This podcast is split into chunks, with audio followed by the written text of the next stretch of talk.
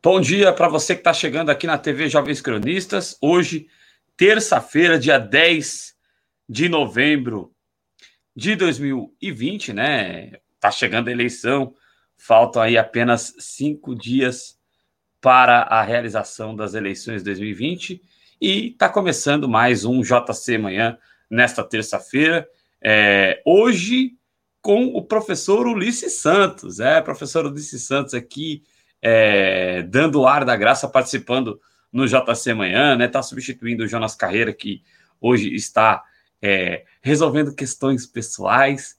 E o professor Ulisses Santos está aqui na TV Jovens Cronistas nessa manhã de terça-feira. Aliás, é, professor Ulisses, que faz junto com o Jonas Carreira é, o Resenha na História, e, e hoje, é, logo depois do Conexão Progressista, é, ali por volta de 22h30, 22h45, tem é, o Resenha na História, onde é, o professor, é, os professores Ulisses Santos e Jonas Carreira vão falar sobre é, encontros aí entre o jornalismo e a história, né? O professor Ulisses Santos também é, além de é, formando em jornalismo e nosso editor de política no Rio Grande do Sul, ele também é historiador. É, e aí, Ulisses Santos, bom dia para você. É, anunciando isso, é, é, eu quero dizer que a, a TV Jovens Cronistas ela está cada vez mais com cara de TV mesmo, né? Porque é. você tem aqui uma variedade de conteúdos e conteúdos que você só encontra na TV Jovens Cronistas que dão uma cara diferenciada para a TV Jovens Cronistas e está cada vez mais com cara de TV mesmo, né? Bom dia, professor Ulisses. É verdade mesmo, uh, Cláudio, uh, Adriano. Bom dia para você, para quem nos escuta e nos acompanha nas redes sociais. É, a gente está tá se percebendo uma grade, né? Uh, por exemplo, como tem esse programa aqui de, de agora de manhã, JC Manhã, Conexão Progressista, o Na Resenha, tem vários programas de redação no sábado, né? Que é bem perfil de televisão mesmo, né? Se é, se são nomes aspas tradicionais, mas é num, é num meio totalmente virtual e novo, né? Agora, sobre a terça-feira, a terça-feira que eu vou dizer assim, que uma terça-feira que o pessoal vai cansar da minha cara, né? Vou explicar. Eu começo, eu faço agora contigo JC Manhã, vou fazer uh, o na resenha, logo mais à noite. Resenha na e história. Antes na resenha, é, e antes do na resenha na história, eu vou participar também do Conexão hoje. Porque eu troquei a terça, a quinta pela terça de hoje. Então eu vou ter. Vocês, vocês não vão aguentar, aguentar a minha cara mais no final do dia. Eu vou estar tá tipo assim, é TV Ulisses Santos, entendeu? Basicamente vai ser o meu dia hoje na TV Jovens Cronistas. Quando é. tu olhar para frente, vou estar na frente de vocês dando meus comentários. É isso aí. Vamos Overdose. tocar aqui. Overdose. Tamo junto. Overdose de Ulisses Santos hoje, só para esclarecer aqui, para deixar ainda mais clara a programação para você hoje, tem agora o JC Manhã, sete da noite tem o Cláudio Porto com o JC Express, é, e aí depois Logo depois tem o Conexão Progressista e logo depois tem o Resenha na História. Então hoje é, é uma grade bastante grande, assim como na última sexta-feira. Eu só não participo do programa do Cláudio, para ter uma ideia.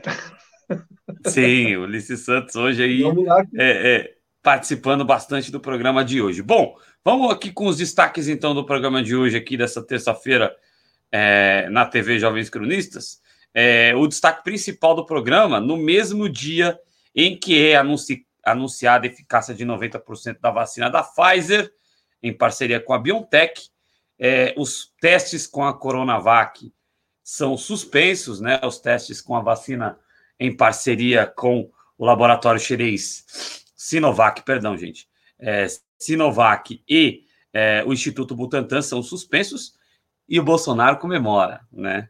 Então, é, uma dubiedade aí. Aliás, o, o, título do programa estava até pronto, né? Seria A vacina vem aí, meio que exclamação, né? Porque você, querendo ou não, há uma grande ansiedade aí pela vacina, e depois que é anunciado uma eficácia de 90%, você fala, ah, dentro de pouco tempo vai sair.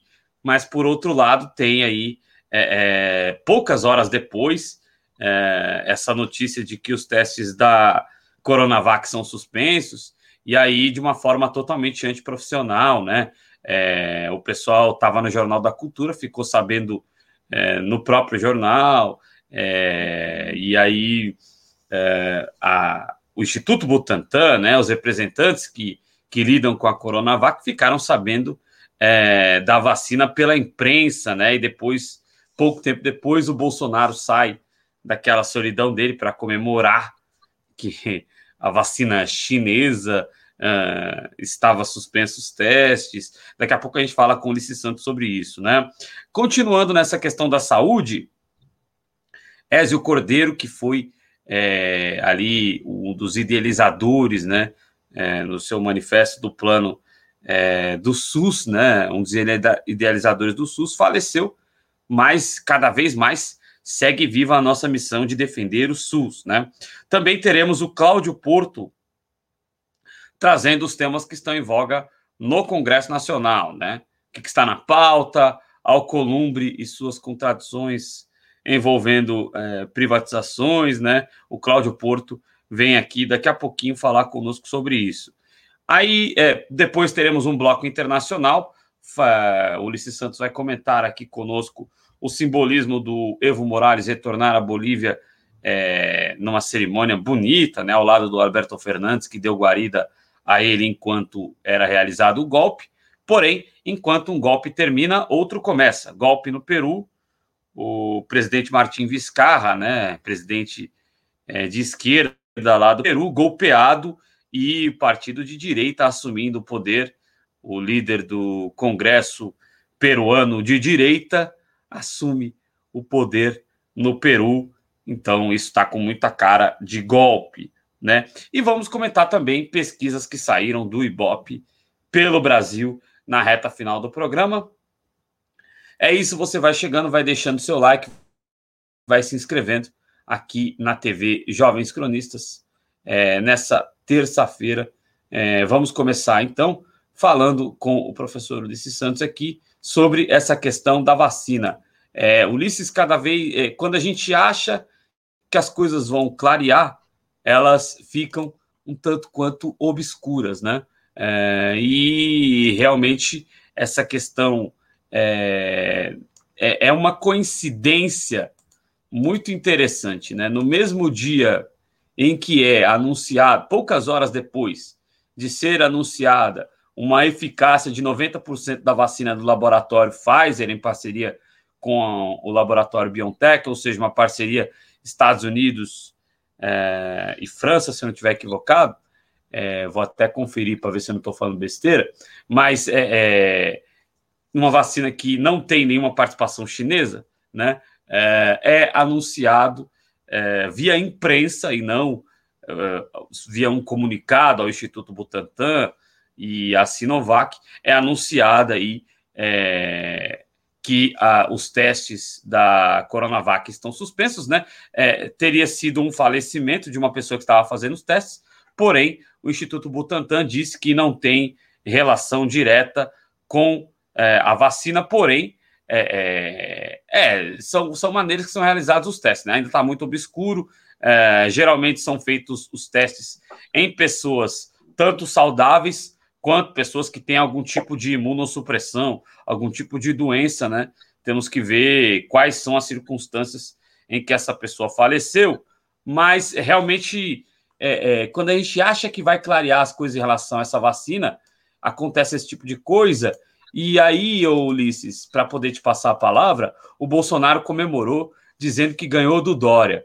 É, pode haver algum tipo de aparelhamento nessa questão, Ulisses? Como que você vê é, essa sequência de acontecimentos? Só, só um pouquinho, eu vou ter que sair. Só um pouquinho. Tive um problema aqui em casa, Perfeito. eu já volto. Perfeito. A, a gente volta a ouvir o Ulisses Santos daqui a pouco, e, e realmente é uma questão que deixa a gente é, bastante confuso, né? Vamos seguir acompanhando os desdobramentos. Então, para poder é, é, ilustrar um pouco melhor essas duas notícias para vocês, é, ontem tinha sido anunciada que a, a, a eficácia da vacina da Pfizer com a BioNTech seria de 90%. O professor Luiz está de volta aqui. Está tudo certo aí, professor? Tudo certo.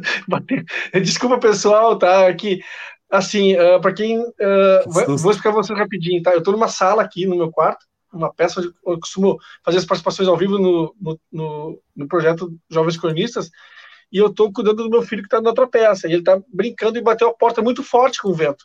E eu fiquei assustado, fiquei preocupado e fui lá ver o que, que era, pedi, peço desculpas a vocês, mas tá tudo bem, só foi a porta que bateu. Bom, uh, vamos tocar um pouco nisso que tu comentou, né, Adriano? Olha só, me, na verdade, assim, não surpreende, né? Primeiro, eu vou começar pelo final. Não surpreende a atitude do Bolsonaro em aspas comemorar, na verdade, nem aspas, vou tirar as aspas, tá? Em comemorar uh, essa situação da Coronavac, porque ele é primeiro, ele tá, o Bolsonaro vive numa bolha uh, que a mentalidade dele parou lá na Guerra Fria, lá nos anos 80, lá nos anos 70, ele, ele é um, uma personalidade dicotômica, ele divide o mundo entre bons e maus, entre nós e eles, entre comunistas e capitalistas. Ele não consegue adentrar, dar um passo à frente. Não consegue. O dia que o Bolsonaro descobrir que caiu o muro de Berlim, o que caiu o muro que dividia, uh, uh, que, que, que, acabou, né?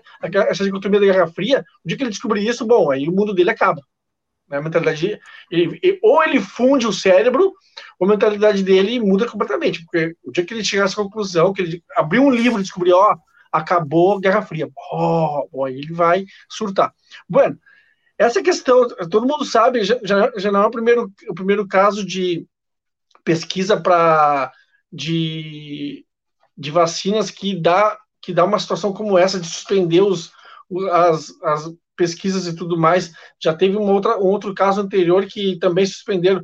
E isso é meio que prática, né? Pelo que eu já andei lendo, que sempre que acontece algum tipo de evento assim, uh, que algum, alguma dessas pessoas, pacientes, tá, que está sujeito ao exame, uh, as, a essas, tanto a vacina quanto o placebo, passa por uma situação de, de piora de quadro, eles suspendem o, a, o, todo o processo. Isso é meio que prática, né, dos, dos laboratórios fazerem isso. Assim, agora é, é aguardar que, de repente, se, se responda, né, se dê um, uma, uma que se explique de última, em última análise, né, o que realmente aconteceu e, e quando vai se retornar o, esse, esse novo, essa nova evolução de processo até chegar a vacina, porque na realidade tá, todo mundo espera por essa vacina, né? E quanto à questão do Dória e do Bolsonaro, uh, Adriano, sim, eu, eu acredito que sim, vai se está cada vez mais se politizando esse processo, né? Dá, tipo assim, vai, imagino quando alguém, quando um, quando chegar, por exemplo, se, uh, se desculpa, se chegar a vacina lá e tal, e lá pelas tantas, de repente, seja a vacina que está que tem conexão né, uh, do laboratório Butantan. Bom, aí o, o, o Dória vai subir aí no, no monumento qualquer especial de São Paulo e vai dizer, vai com a, mão, a vacina na mão, vai dizer, ah, eu tenho a vacina, tipo Rimena, né? Algo tipo Rimena, assim. Mas eu acho que ele vai, que ele vai politizar, sim. Inclusive, em 2022 é capaz de usar isso aí como ferramenta de trampolim eleitoral. Não, não sei. O ideal seria que não fizesse. Mas eu duvido que, eu duvido que deixe de fazer. Na verdade, as tanto. E, claro, se a cloroquina fosse, fosse o caso, o Bolsonaro faria o mesmo.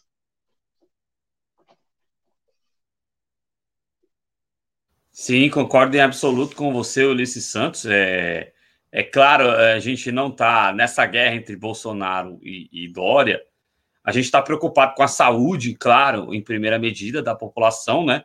Mas a gente compreende os interesses políticos que também tem o João Dória em relação a isso, né? A gente aqui na TV Jovens Cronistas não vai dizer, não, o Dória está interessado no bem-estar da população. Não, não, aqui não tem esse tipo de conversa, né? Mas é, se é esta uma das alternativas, uma alternativa importante, né? Ela tem que ser dado o andamento. Você tocou num detalhe importante sobre essa notícia, é, Ulisses, que é o, o fato de que o próprio laboratório, muitas vezes, quando acontece uma situação como essa, suspende, se é uma situação envolvendo onde não está clara e envolvendo a vacina que está em teste, o próprio laboratório suspende, né?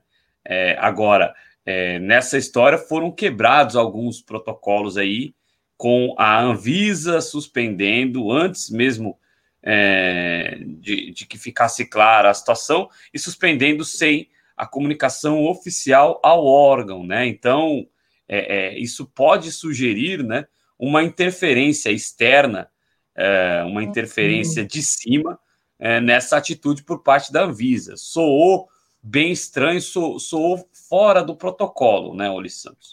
Entendi, entendi. É, aí tem que ver, por exemplo, tem que temos que esperar então que a Anvisa se manifeste explicando por que que fez isso, né? A verdade é essa, né? Se de repente o laboratório achou que, como tu disse, que esse evento fora da curva, vamos colocar assim, não tinha a ver com a vacina e seguiu com os testes e com, os, e com todo o protocolo dela em relação à vacina, e a Anvisa foi lá e suspendeu por conta própria, ou enfim, interferiu, como tu está dizendo, a Anvisa deve se manifestar e explicar por que, que fez isso, né? Sim, sim, vamos aguardar é, as próximas informações que, que vêm em relação a isso, né?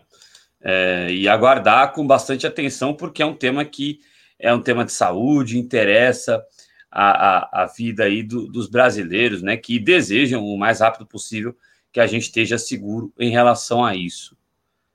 É, é, é Rogério Senna anunciado como técnico do Flamengo. É, pois não, Posso dar um Posso dar um pitaco sobre isso? Fica à vontade. Falando, fazendo comentário esportivo, eu, eu pensava nisso ontem à noite, sabe? Ele, eu não sei, o, o Rogério Ceni não aprendeu com o caso do Cruzeiro? E não aprendeu com o próprio caso do Domenech Torren, né? Com o próprio caso não, do Domenech Torren, que porque... é, perdeu duas, foi mandado embora depois de ter, ter feito uma grande goleada, né? Não, é, e outra coisa, né, cara? É outra coisa, né? Ele, ele esquece de um detalhe importante que eu comentei aqui em casa hoje pela manhã. Ele estava bem no Fortaleza, aí ele sai para se aventurar no Cruzeiro. Aí ele toma choque no Cruzeiro e o Fortaleza abre as portas para ele de novo. Agora ele resolve sair de novo do Fortaleza para ir para o Flamengo. Até quando o Fortaleza vai, vai topar ser barriga de aluguel, né, cara? Vai topar aceitar é, ser, ser condomínio de férias, o Rogério Ceni.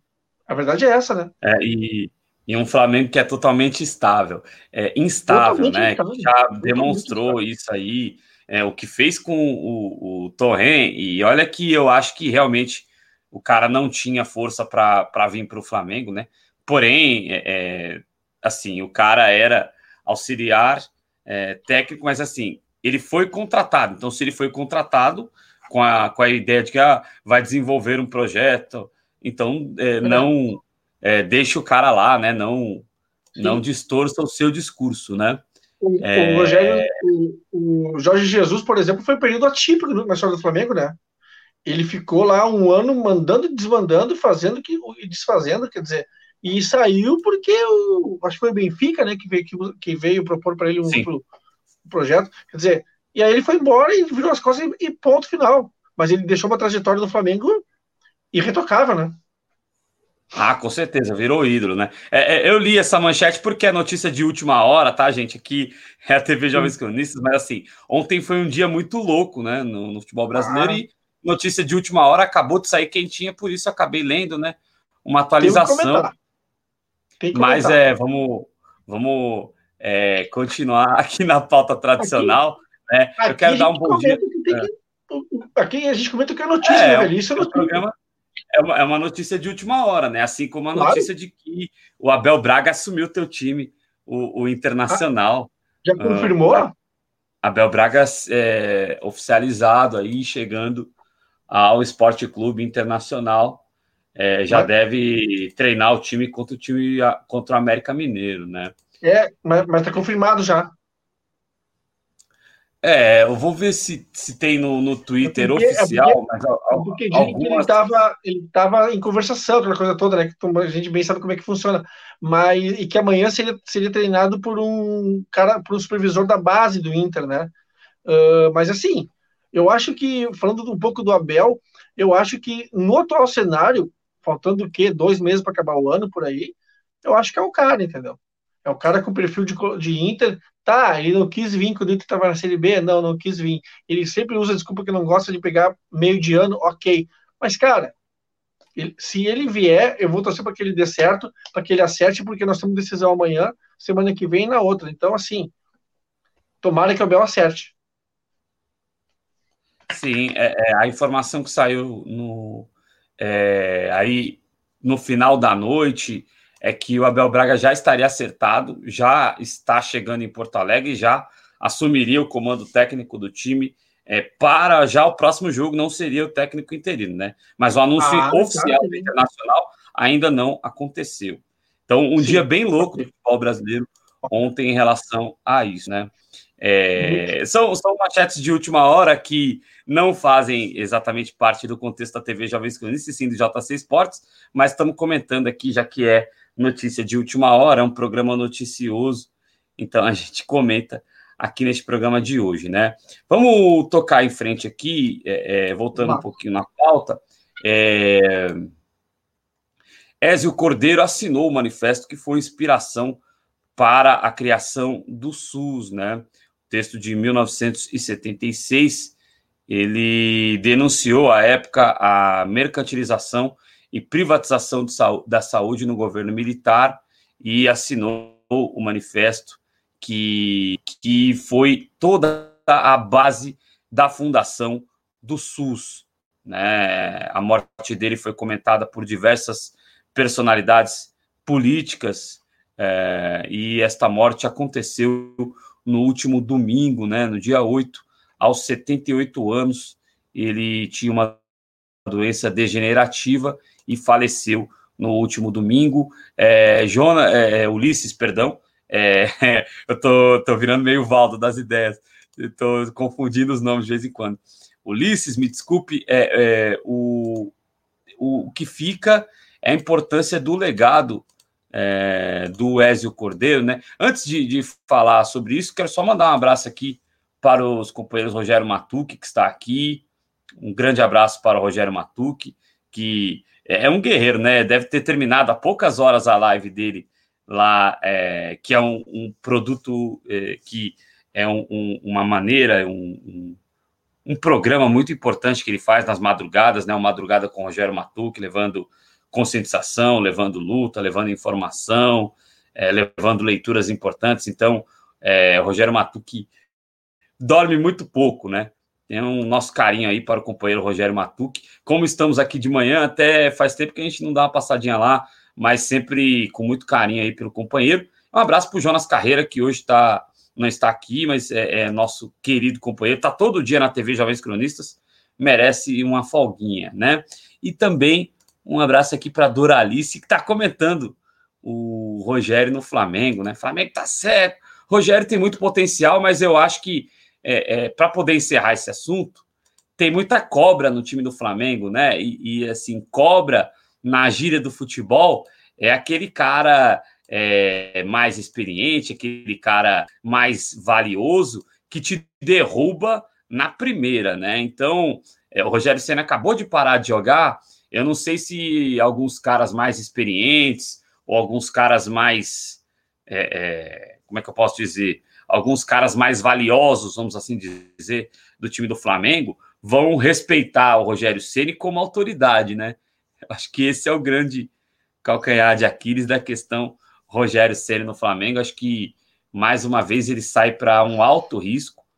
É, se perde aí uma, duas. Para uma aventura, na real. É, Flamengo não vai fazer nenhuma questão de segurar ele, não. É, e além do que, eu acho que. Não sei se Fortaleza vai aceitar ele de novo para terceira vez, né? Não sei. Agora, vamos combinar assim, ó. É, ele, talvez ele conte que o, São Paulo vai mudar de, de mandato lá, ah, né? E, ah, e possa aceitá-lo no ano que vem, mas assim, é. É, eu acho um excesso de coragem. Acho que ele poderia ah, ficar muito. tranquilo lá no Fortaleza até, ah, até chegar lá. Né, cara? Tu imagina a cabeça dos jogadores do Fortaleza, velho. Tu imagina só. Agora, agora, se ele colocar o currículo dele, ao lado do, as conquistas dele como jogador, lado das conquistas de, dos jogadores do que estão no Flamengo hoje, eu acho que ele ganha na maioria, né? Em termos de conquista, né? Acho que ele ganha.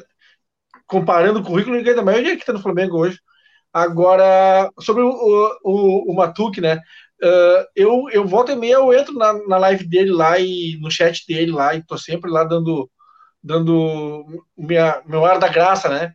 Mas é legal, eu curto assistir a live dele lá com. Claro, não assisto tudo porque o sono bate, né, cara? Mas é legal, eu, gosto do, programa que ele faz lá de ler os livros, comentar e tudo. Bem interessante. E o Jonas tá é. aí, né? O Jonas merece um descanso, merece uma folguinha. Sim, Jonas está todo dia na TV Jovens Crentes. De segunda a domingo na TV Jovens Crentes, o Jonas Carreira.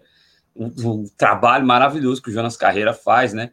E o Matuque, realmente o trabalho dele é fundamental, muito importante, a gente admira bastante. É que cansaço bate de vez em quando aqui, a gente, oh. é, mas muitas vezes a gente assiste também caladinho, né? Muitas vezes a gente passa para um tempo ali, fica ali é, é, caladinho também, só ouvindo é, leituras importantes e, e é, que faz aí o Rogério Matuque. Grande abraço. Ô Ulisses Santos, é, e essa questão da defesa do SUS é um legado importante ah, que o Ezio sim. Cordeiro deixa, né? E é, cada vez mais a nossa missão de defender o SUS é, é importante, né? Depois da perda dele e com é, é, essa ânsia, essa volúpia do desgoverno Bolsonaro de promover é, privatizações, né? A gente tem que usar de toda a nossa energia para defender é, o serviço de saúde universal e público, que é, é o Brasil é exemplo para o mundo inteiro, na figura muito do Ézio Cordeiro, que foi um dos formuladores, o, talvez o principal formulador do SUS. É, porque a gente tem que lembrar também, né, Adriano, que em grande parte se conseguiu conter, em certa medida, o avanço da Covid-19 no Brasil, graças aos profissionais do SUS, né? Apesar de todos os perrengues que eles passam, quem, quem foi o grande anteparo do avanço do, do, da Covid no Brasil, com todo o aumento de casos que tu tem e tudo mais, foi os, foi os profissionais, foram os profissionais do SUS, né? Então, assim, uh, é um baita de um legado, né? Um legado, deixar como legado para a sociedade brasileira uma estrutura como o SUS, que por mais problemas que tenha, cara, Vamos combinar, se tu privatizar o SUS, a iniciativa privada cai de, cai de boca, meu. Vai fazer a festa. Então, assim, o, o que tu tem que fazer não é tu. Uh, ah, tá, tá. É tipo assim, tá ruim, acaba. Não. Tu tá ruim, vai lá ver qual é o erro e arruma. Ah, o SUS tem problema aqui ou acolá. Tu não vai acabar com o SUS porque tem problema. Tu vai, tu vai liquidar o problema. Não tem sentido tu acabar com, com uma estrutura do tamanho do SUS, por exemplo, porque tem um problema pontual em determinada região, determinada cidade. Vai lá, resolve o problema, ou fortalece os profissionais com, fazendo concurso. Mas a gente sabe, né, que no cenário brasileiro, se tu pegar, se tu pegar, porque assim, ó, tu não pode uh, descolar o, a estrutura do SUS de União, Estado e município. Tá? Não pode descolar disso. É uma lógica que é uma lógica bem, bem conectada. Então, assim, é só ver quem é, quem é teu prefeito, quem é teu governador e quem é que está na presidência, que tu vai ver que tão cedo não vai rolar concurso público para pessoal da área, da área da saúde para entrar no SUS. Tanto é que tu tá, tu tá, tu tá acabando, por exemplo, tu tá acabando com estruturas públicas de saúde. E aí, assim, esse governo que está aí, e nos, em, nos mais diversos âmbitos, municipal, estadual e federal, está com a lógica de acabar com o que é público. Sim. Por isso que o SUS está lutando a duras penas, a estrutura do SUS está lutando a duras penas para se manter. Entendeu? Porque eles privilegiam o que? O que é privado. Vão, agora, o que, que a, a população tem que fazer? Primeiro, vou antecipar aqui o, o último ponto da pauta. Votar em pessoas, em partidos que privilegiem o que é público. Tá? Votar em prefeitos e vereadores que privilegiem o que é público. Vou dizer direto ao ponto, tá? Votar na esquerda. Porque tu querer, tu querer que o SUS melhore votando em DEM, em MDB, esquece, velho. Esquece. Votando na extrema-direita, esquece votar na esquerda. Quem pensa o que é público, com viés público, para o público, é a esquerda. A direita pensa justamente o contrário. Então, assim, e tu só, por que, que tu, qual é a lógica de tu fazer concurso? É tu fortalecer a rede de apoio à população, seja na educação, na segurança ou na saúde. Por exemplo, ah, não tem médico no postinho lá não sei da onde. Por que não tem médico no postinho não sei da onde? Primeiro, porque pagou, pagou mal. Segundo, porque não tem concurso. Terceiro, porque super. O cara vai lá, ele tem que atender 300 horas por dia, 500 mil pessoas. Não há quem resista, né, cara? Não há quem resista. Então, assim, tu tem, nós temos que, que parar com essa mania de fazer uma análise fragmentada e factual das coisas. Tem que fazer uma análise aberta, entender que as coisas se conectam. Por que, que tu não faz concurso público? Por que não existe mais concurso público? Porque não interessa. Não interessa mais politicamente que tenha concurso público. E não interessa mais politicamente nos, nas, porque se inventou lá nos anos 90 a lei de responsabilidade fiscal que limita o investimento em, em, em pessoal, a contratação através de concurso público. Aí acontece isso, quer dizer, aí tu tem um, começa a, a, a, a, acabar com as estruturas, por exemplo, na área da saúde. Tu não tem mais, por exemplo, uh, tu tem poucos médicos, tem poucos enfermeiros, poucas pessoas na área que, que atendem a, a população. Quando na realidade tu deveria, tu deveria fortalecer o que é público para a população ter mais pessoas para atender ela. E o SUS é um baita de um legado, né? Só para concluir. Claro, o SUS é, é muito importante e você tocou é, num ponto importante, professor. É, é, é, aqui no Brasil, sempre, sempre se teve essa cultura, que não é uma cultura, né? Um modo operante e bem sórdido, né? De você tentar acabar ao invés de tentar melhorá-las e, e principalmente com o que é público, um processo de sucateamento, né? Quando a gente fala, ah, o SUS tá ruim, os correios tão ruins, é, os bancos públicos tão ruins, é, a, as empresas de, de abastecimento tão ruins. É, a gente tem que compreender que isso é um processo de esfacelamento desses instrumentos públicos para a entrega que eu costumo chamar aqui na TV Jovens Cronistas de doação, porque é, é, é, é sempre essas entregas né, são feitas a preços módicos, então são doações. É, é, que nem essa coisa da privatização dos Correios que está em curso, né? a estrutura logística dos Correios é uma coisa impressionante. É uma estrutura logística extraordinária e que, em sendo efetivamente vendida, como é, parece que vai ser, lamentavelmente, né? É, essa estrutura vai ser entregue com certeza a um preço muito menor do que o, o preço que ela efetivamente vale. Na verdade, não tem preço uma estrutura como a estrutura dos Correios, e é, também observar que, é, é, em se tratando de empresa privada, ela vai atender onde ela der lucro para ela. Os Correios garantem é, que é, a, a, sua encomenda, a sua mercadoria ou a sua correspondência, ela chegue em qualquer parte do Brasil. Já é, privatizado, a gente não tem como ter essa garantia. E o exemplo mais clássico disso está no que aconteceu agora, no que está acontecendo agora no estado do Amapá. Né? É, nós tivemos a privatização, a empresa espanhola é, só queria lucrar, não tinha nem transformador reserva, deixou o estado inteiro sem luz. E aí quem é que foi socorrer? A Eletrobras, a Eletronorte, que querem que o Bolsonaro e o Paulo Guedes querem a todo custo privatizar, né? Então eu acho que esse é o exemplo mais clássico para as pessoas pararem um pouco de ouvir é, o que diz a grande mídia é, e prestarem atenção na importância dos serviços públicos, né? Se quiser concluir sobre isso, Luiz. Parafraseando, me lembrei agora do, do grande Darcy Ribeiro, né? Que, é, que não é crise, né? É um projeto. Aquela frase famosa dele, né?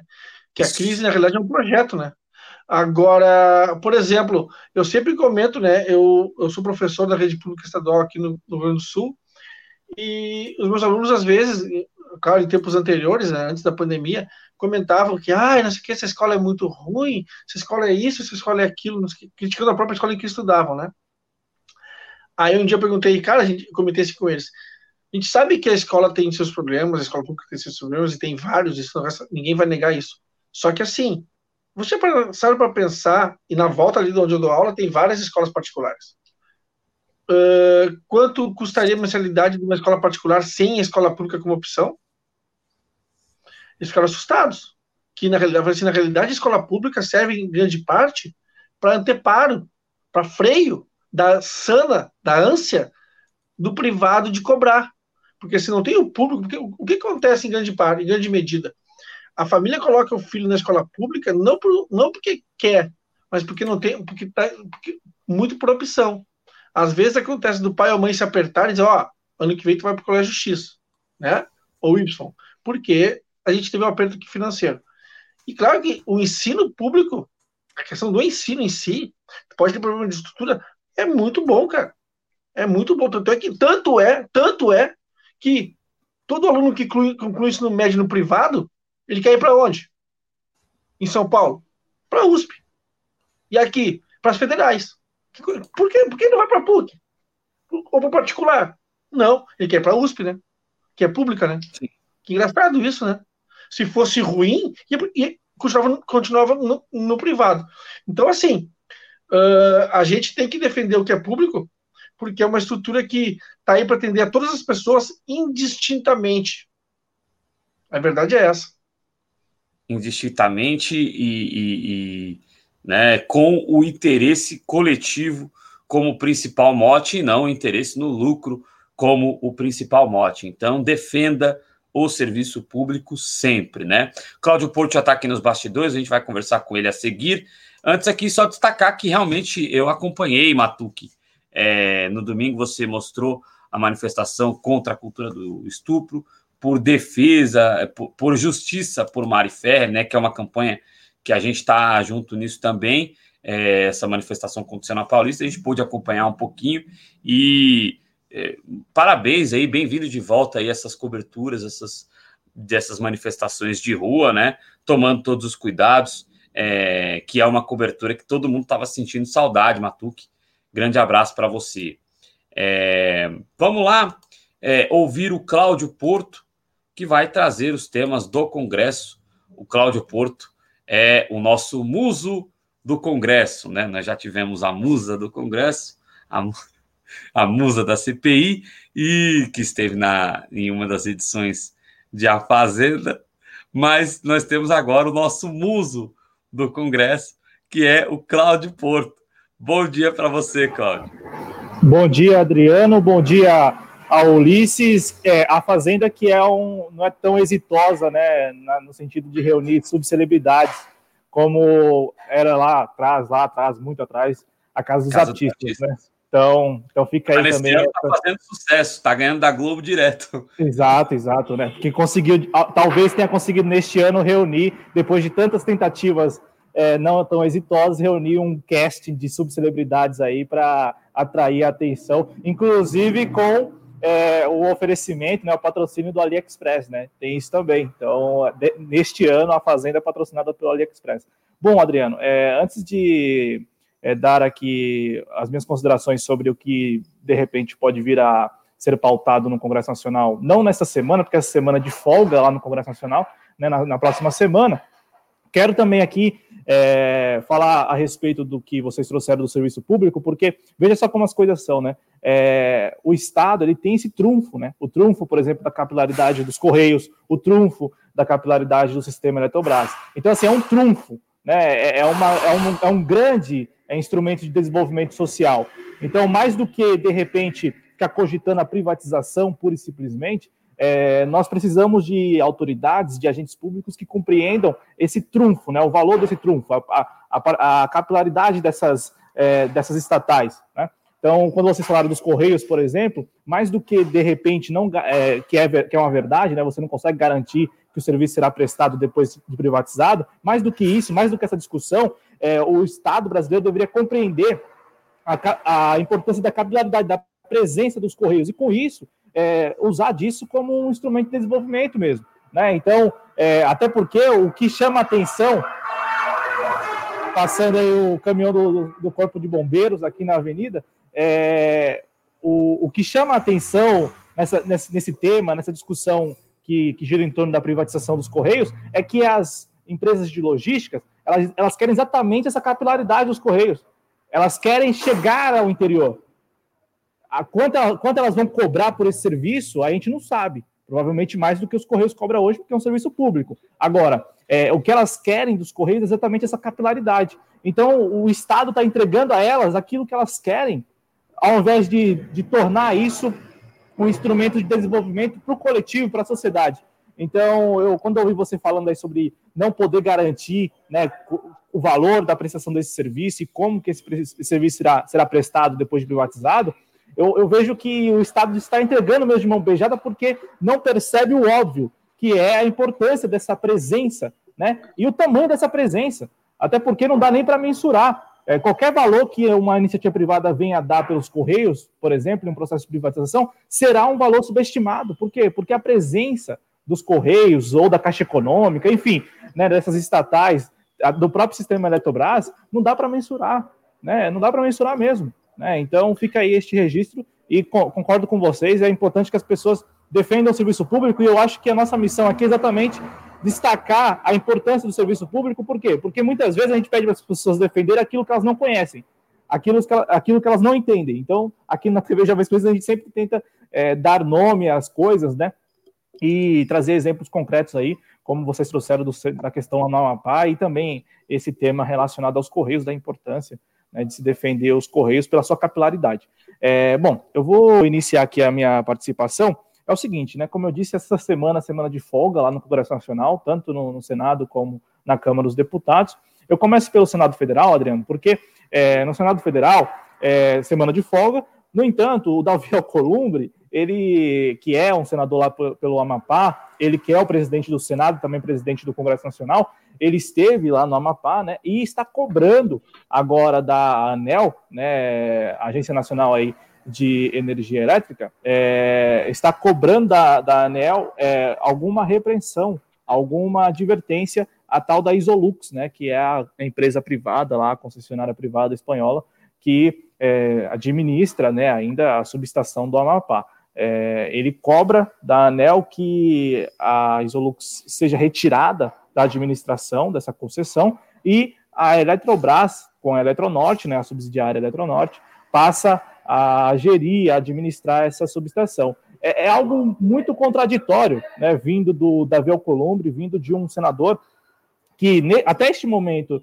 é, não, não deu nenhuma, é, é, nenhuma declaração a respeito da medida provisória 998, né, que é exatamente a porta de entrada aí do desgoverno Bolsonaro para a privatização do sistema Eletrobras, que está em tramitação no Congresso Nacional, está na Câmara dos Deputados, por enquanto ninguém deu a menor atenção a esse tema, ainda que a medida provisória já esteja valendo, né? E também é um senador, né? Não apenas pelo partido, mas também é um senador que se coloca aí como defensor dessa agenda neoliberal de privatizações. Então fica aí essa contradição, né? Ao mesmo tempo em que ele, ah, na sua função, né, no seu cargo ali de presidente do Senado, presidente do Congresso, senador federal, é, senador da República, não se posiciona claramente contra a privatização da Eletrobras, neste caso específico, uma vez que é a Eletronorte quem está é, salvando o, o, a população do Amapá, ele vem com esse discurso, que é um discurso até, digamos assim, é simpático né, para o eleitorado dele lá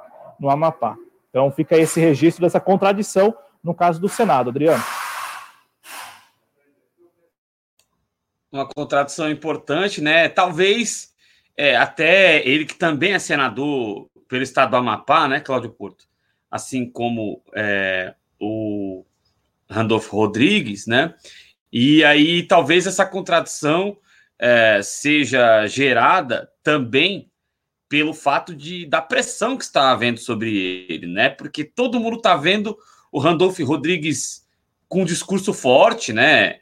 Se mexendo, agindo, representando, e as pessoas estavam cobrando muito do Davi Alcolumbre que fizesse alguma coisa, né? Também, porque ele não estava fazendo absolutamente nada em relação a esse caso, até porque ele é um político que não deve ser bobo, né? Chegou onde chegou, ou chegou onde chegou também, ou, ou ele não deve ser bobo, ou ele chegou onde chegou justamente por ser bobo, né? Porque aí o Rodrigo Maia toma conta de tudo, né? Aí é uma avaliação que até se você quiser falar sobre isso, sobre a sua opinião sobre o Davi Alcolumbre, porque eu sempre o considerei limitadíssimo, né? Mas assim, é, é, estava, estava se cobrando muito do Davi Alcolumbre que tomasse algum tipo de posição, e aí ele se sentiu pressionado e toma essa posição contraditória aí diante de todas as atitudes do, do Randolph que aliás é, eu acho que cabe muito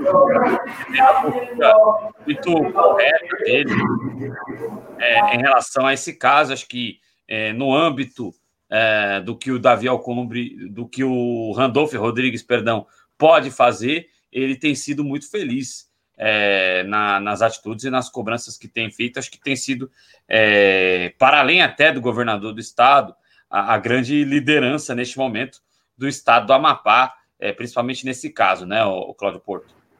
Então, é, é que a disputa lá ela é muito desigual, né? O Randolph Rodrigues, claro, ele é um senador também pelo estado do Amapá, no entanto, não se compara a influência política da família Alcolumbre. Né? Então, o Davi Alcolumbre, ele é, de fato, a maior liderança política, é, a família, né? Para deixar claro aqui, mas ele deixa também de ser, porque ele é presidente do Congresso, então ele é a maior figura política, ainda que o Randolfo Rodrigues seja aquele senador que se posiciona em quase tudo, né?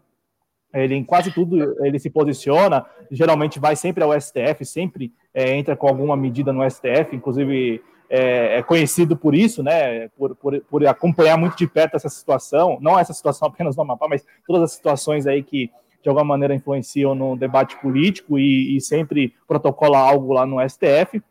Mas assim, respondendo a sua pergunta, Adriano, o que me parece é, muito muito interessante de analisar nessa questão é que é, é muito vago. Ainda que, olha só qual é a notícia. A notícia é que o Davi Alcolumbre cobrou ou quer que a ANEL, a Agência Nacional de Energia Elétrica, é, retire a concessão da Isolux. É, então, assim, é um pedido. Mas é, no Congresso Nacional ele teria essa oportunidade, essa, essa oportunidade de não, não é, é especificamente retirar a concessão da Isolux, mas impedir que é, mais subestações ou mais estados venham a ter a sua, o fornecimento de energia privado, e ele não fez, porque a medida provisória 998 está valendo, inclusive foi prorrogada, é um tema que a gente tem é, discutido aqui já desde a semana passada, foi prorrogada até fevereiro, e nenhum congressista, muito menos o Davi Alcolumbre, se posicionou em relação a ela, contrária a ela. Por quê? Porque a gente precisa... É retórica se, total, né, Cláudio? É uma, é uma retórica muito vazia. É, joga para a torcida. Agora, se o eleitorado lá do, do Amapá vai entender dessa forma ou não, é outra história. É, agora, o, que, o que, que, eu destaco é que é um discurso vago. É, ele, ele, teria instrumentos para, de alguma maneira, impedir, não, eu reforço, não especificamente no caso da Isolux, mas impedir que outros estados é, viessem a contar com os serviços de fornecimento de energia privados. Né? E, com isso, talvez é, impedir que o que aconteceu nesses últimos sete dias no Amapá viesse a ocorrer é, em outros estados. Então, reforço, a medida provisória 998, que é quem na figura do desgoverno Bolsonaro, está aí pretendendo é, sucatear ainda mais o serviço e com isso privatizar, está no Congresso Nacional sem nenhuma deliberação, ninguém, sabe que é ninguém, Ulisses?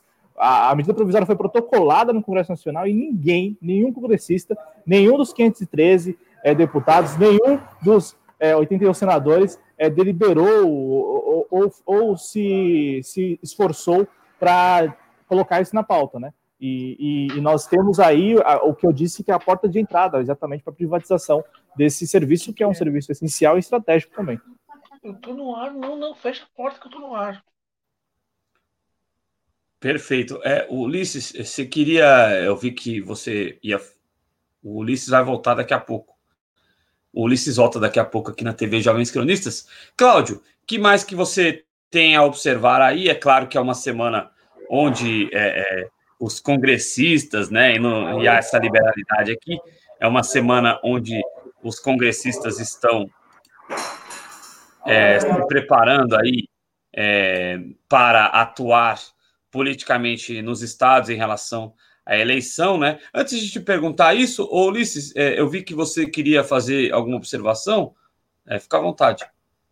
A minha observação era que tu comentou, vocês comentaram que eh, tu mesmo, Adriano, comentou que o Alcolumbre seria bobo. Cara, ninguém chega lá sendo bobo, sendo bobo. Ninguém chega onde ele chegou sendo bobo. Considerando-se, inclusive, o fato de que ele, como o Cláudio bem lembrou, de uma família tradicional no Amapá, muito menos. Então, uh, como eu comentei antes, que, que o Cláudio falou, é, o que ele fala de exigir. Vamos pensar o seguinte, tá? Vamos imaginar que eu não, eu não tive acesso ao contrato da Isolux, tá? Tive, mas eu imagino que lá na a linha 325, na, no artigo 499, deve ter algo referente à multa. Sabe? E deve ser uma multa bem razoável. No, em caso de rompimento de contrato, a multa será de X. Então, tu imagina, cara, que eles devem estar bem calçados nesse sentido. E ninguém, ninguém é louco de, de propor esse tipo de. Quer dizer, tu propõe muitas vezes porque tu sabe que não vai acontecer. Como eu disse, para jogar para a torcida. É, é, é, engraçado porque com certeza é, isso não, não, está de fora do contrato. Agora, por exemplo, com certeza também no mesmo contrato não deva ter nada ali dizendo assim, você precisa oferecer, ofertar é, mais transformadores ou deixar transformadores reservas. Enfim, né, essa cobrança que deveria haver, provavelmente não deve ter, mas com certeza essa questão da, da multa por rescisão de contrato, né, por, por é, encerramento aí da concessão, com certeza deve constar, até porque essas empresas privadas elas são muito precavidas nesse sentido, né?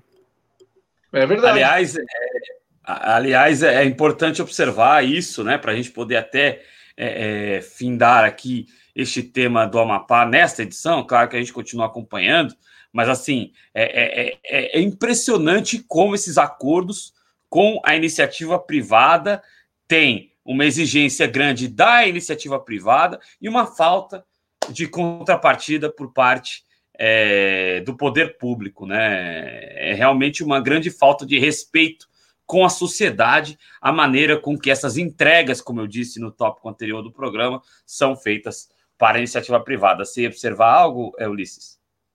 É que aí tu tem uma narrativa que tem guarida na grande imprensa que defende esse tipo de lógica, né?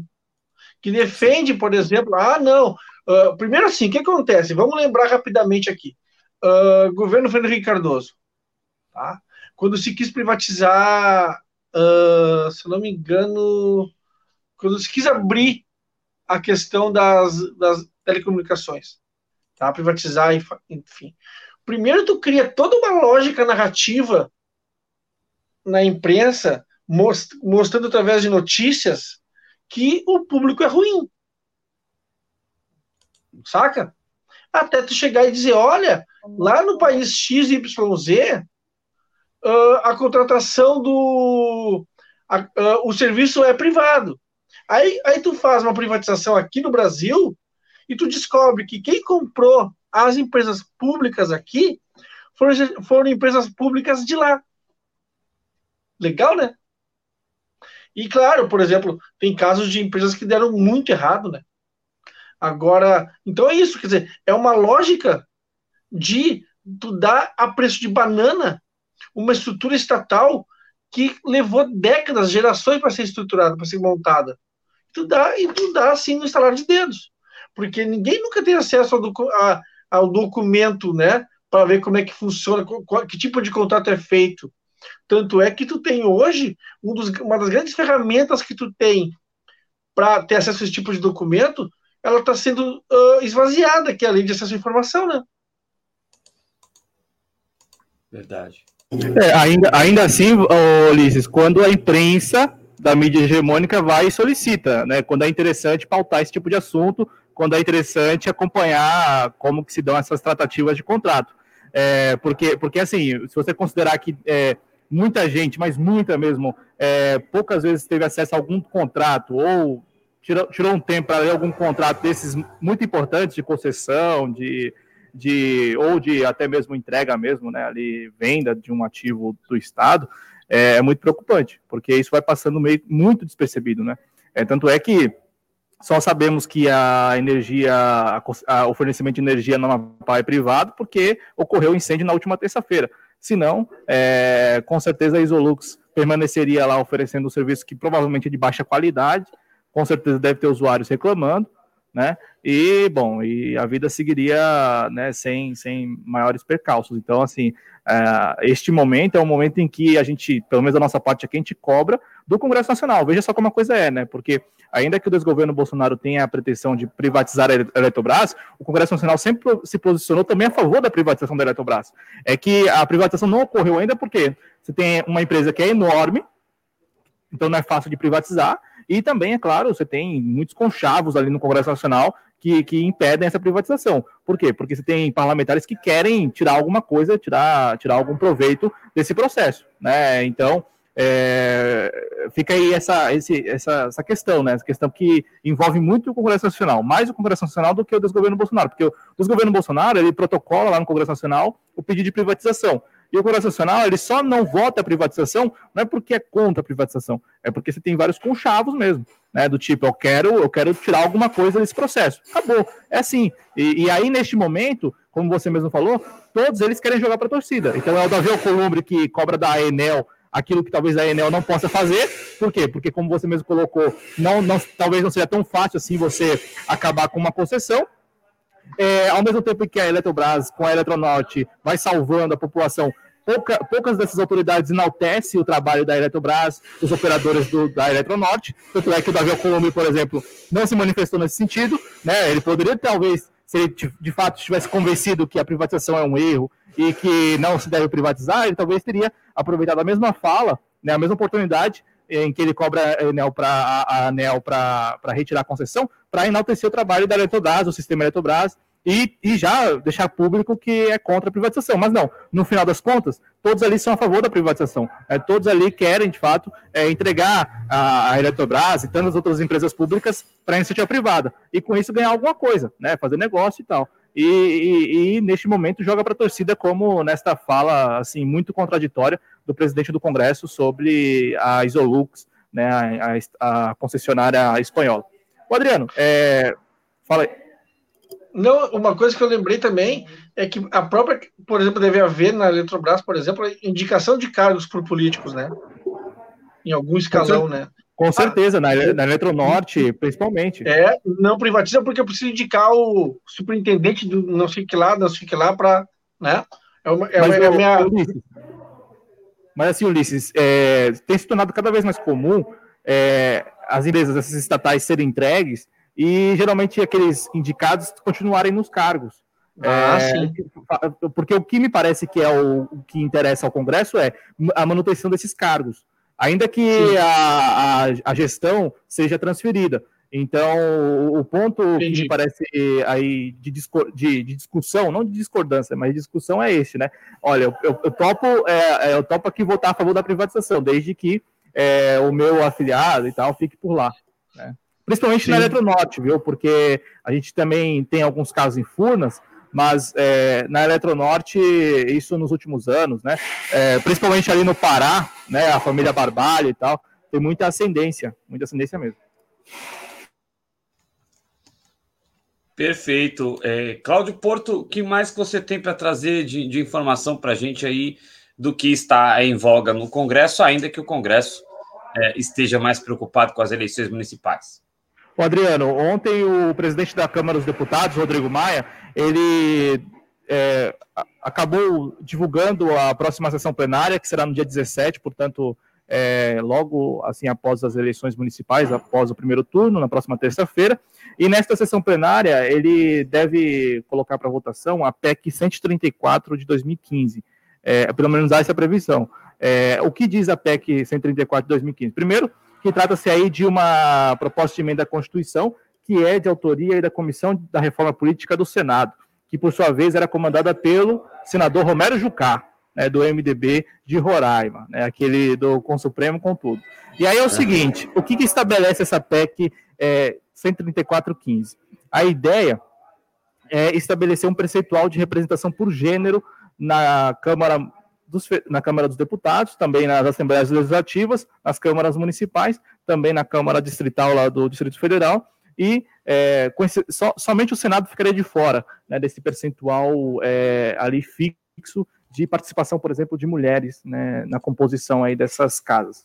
E aí, como que funcionaria isso? Bom, a, a ideia inicial lá da PEC estabelece, por exemplo, que seriam 10% é, das cadeiras já dedicadas ali às mulheres na primeira legislatura, após a promulgação da, da emenda, é, 12% das cadeiras na segunda legislatura pós-promulgação da emenda, e também 16% lá na frente, é, a partir da terceira em diante, né? E, e por que esse tema veio à tona agora, né? É, se, se de repente o Congresso Nacional conseguir aprovar essa emenda à Constituição, que é algo assim muito surreal, é, dado o contexto de obstrução na Câmara dos Deputados, tanto da oposição como do, da base governista, né? Mais da base governista, porque é preciso dizer isso, né? Ainda que a oposição esteja é, obstruindo a, a pauta, é, a oposição tem lá a justificativa de que está obstruindo em função da, da medida provisória do auxílio emergencial, que não está sendo pautada, não está sendo votada, e também a oposição não tem tanta força para obstruir a pauta. Quem obstrui mesmo a pauta é a base governista, que neste momento está pensando nas eleições, na eleição presidencial da Câmara é, dos deputados é, em fevereiro de 2021. E isso se dá ali na discussão da CMO, né, da Comissão Mista de Orçamento. Então, assim, quem, quem obstrui a pauta mesmo na Câmara dos Deputados, tanto é que o, a mensagem do Rodrigo Maia sempre é endereçada à base governista, porque são os governistas que estão é, é, é, travando mesmo a, a, a, pauta na Câmara, né? E, e este tema vem à tona porque se de repente isso vir a ser promulgado, estamos falando já da próxima legislatura. Estamos falando dessa legislatura que será diplomada e depois tomará posse já agora em 2021, no nível municipal, entendeu? Então, é, me parece que há uma preocupação aí é, de, se, se rolar essa votação, já colocar em prática na, na, nessa legislatura que começa em 2021, com esses percentuais aí que eu disse, né? Então, é, você fixaria é, o quanto de mulheres é, participaria ou participará, é, iria compor né, essas, essas casas aí legislativas. E também, Adriano, ontem o Rodrigo Maia, ele, ele, ele, ele deu, uma, deu um exemplo concreto do que é chamado, do que é considerado aí o tal do terrorismo fiscal, né? Na semana passada a gente falando aqui do, do PL 3877, falamos muito do, do, do, terrorismo fiscal, né, de como os agentes aí do mercado eles acabam usando muito, né, de um expediente de terrorismo mesmo. E aí é o seguinte, a, o Rodrigo Maia disse o seguinte, abre aspas, né? Se o governo quiser construir soluções fora do teto de gastos, vai ser um governo populista, como foi o governo anterior, que deu em dois anos de recessão, fecha aspas.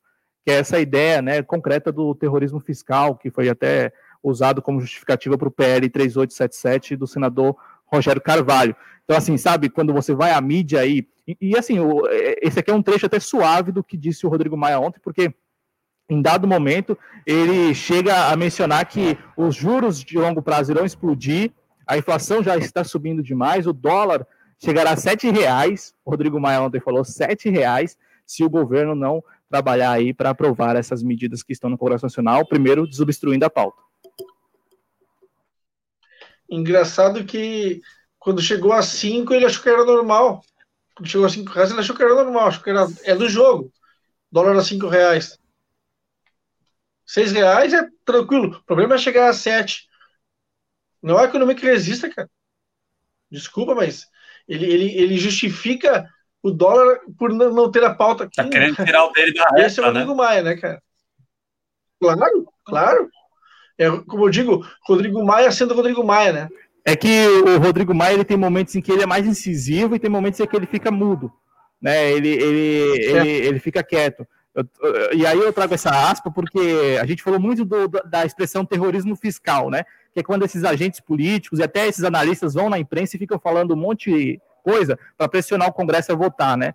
É, e, e, isso vale tanto para analistas econômicos, políticos e também para agentes políticos como o Rodrigo Maia. E aí na CNN Brasil, que foi onde ele deu essa declaração, ele, ele assim, ele, jogou, ele jogou o balde, né? É, porque a gente está falando aí de terrorismo mesmo. Você falar que o dólar, se não for aprovado isso ou aquilo, outro dólar vai chegar a 7, que o juros de longo prazo vai aumentar. Ele falou também da dívida, relação dívida-PIB chegando a 100%. Então, é, é, então assim, é, é, o terrorismo mesmo, sem qualquer pudor. E isso, porque e isso também denota, Ulisses e Adriano, para concluir minha participação, denota uma talvez aí um sinal de fraqueza do Rodrigo Maia internamente, porque é, até o primeiro semestre deste ano, ele tinha muita influência é, nos deputados. E a gente está falando aqui de um mês já, sem aprovar nada no plenário da Casa, no plenário da Câmara dos Deputados, por causa dessa obstrução. Então, assim, é sinal também de uma certa, de uma aparente fraqueza. E aí ele vai, talvez, a público fazer esse terrorismo fiscal para, de alguma maneira, deixar de lado essa análise óbvia que seria da fraqueza política do Rodrigo Maia frente aos seus deputados, frente aos deputados. Porque a gente está falando de uma figura que, por dois, por dois mandatos na Câmara dos Deputados, teve muita, muita tranquilidade é, em colocar a pauta que quisesse. E neste momento ele está encontrando muita dificuldade, né? Mais de um mês aí sem conseguir é, trabalhar, entre aspas, aí, é, colocando essas pautas para votação. É, o que também a gente não pode esquecer, e eu, eu costumo uh, lembrar isso, é que uh, Rodrigo Maia, Davi Columbre, e Paulo Guedes, vamos pegar o caso né, da questão econômica, trabalham juntos. Não há discordância. Talvez haja discordância em termos de prazo, em termos de data, agora, em termos de uh, lógica para a economia brasileira, lógica para o mercado, não há nenhuma discordância. Eles pensam rigorosamente igual. A, a, a, tanto é que os projetos que o governo leva, invariavelmente são aprovados, porque eles têm uma, um pensamento econômico de liquidação do que é público muito própria dos três. Não há, não vejo o Senado, muito menos a Câmara ou nenhuma das duas, em, em fazendo contraponto. Muito pelo contrário. Muito pelo contrário. Eles aprovam muito facilmente. Agora que deve estar havendo algum problema em relação, algum problema, alguma situação para o Rodrigo Maia atípica, muito em conta, de repente, em relação às, às, eleições municipais, né? Os caras devem estar tudo nos seus estados fazendo campanha para eleger o máximo possível de vereadores e deputados e, e prefeitos e não estão lá, entendeu? Repente, mas, mas Ulisses, o, mas Ulisses, não, o que o que está pegando mesmo, Ulisses, é a sucessão é a sucessão da presidência da ah, Câmara. É, é, isso, claro, é, claro. isso, é, isso, é isso que está pautando a Câmara dos Deputados já há dois meses. Entendi. E aí o, já, o, Rodrigo Maia, o Rodrigo Maia já não consegue mais é, colocar a pauta, é, colocar a, o que ele quer colocar para discussão. É, tanto é que a gente falou agora há pouco dessa PEC, né, que é uma PEC curiosa, porque fixa ali a participação das mulheres na, nas câmaras é, legislativas. Agora, é uma PEC, então precisa de dois turnos, precisa de quórum qualificado, precisa também depois passar no Senado. Então, assim, é, é, de fato fugir muito, muito, muito da realidade. Uma realidade de obstrução mútua, tanto da oposição como da base governista. E o que o está é, pegando mesmo é que a base governista está muito dividida, porque uma parte é, irá com o apoiado do Rodrigo Maia e a outra parte irá, obviamente, com o Arthur Lira, né, que é o líder do Progressistas, ele que é do PP, Progressistas, né, lá do, de Alagoas. E, e ele é quem é, vai se candidatar, e ele é um forte candidato à presidência da Câmara dos Deputados, porque conta também né, com a, uma certa simpatia, uma, ou muita simpatia do presidente da República. Então, assim, o que está pegando mesmo, Ulisses, é, é, é, essa questão da sucessão é, da presidência da Câmara dos Deputados, e, e aí eu deixo claro, eu acho que o Rodrigo Maia está tá um pouco mais fraco mesmo, porque ele não está conseguindo, de maneira alguma, colocar é, a sua pauta de discussão.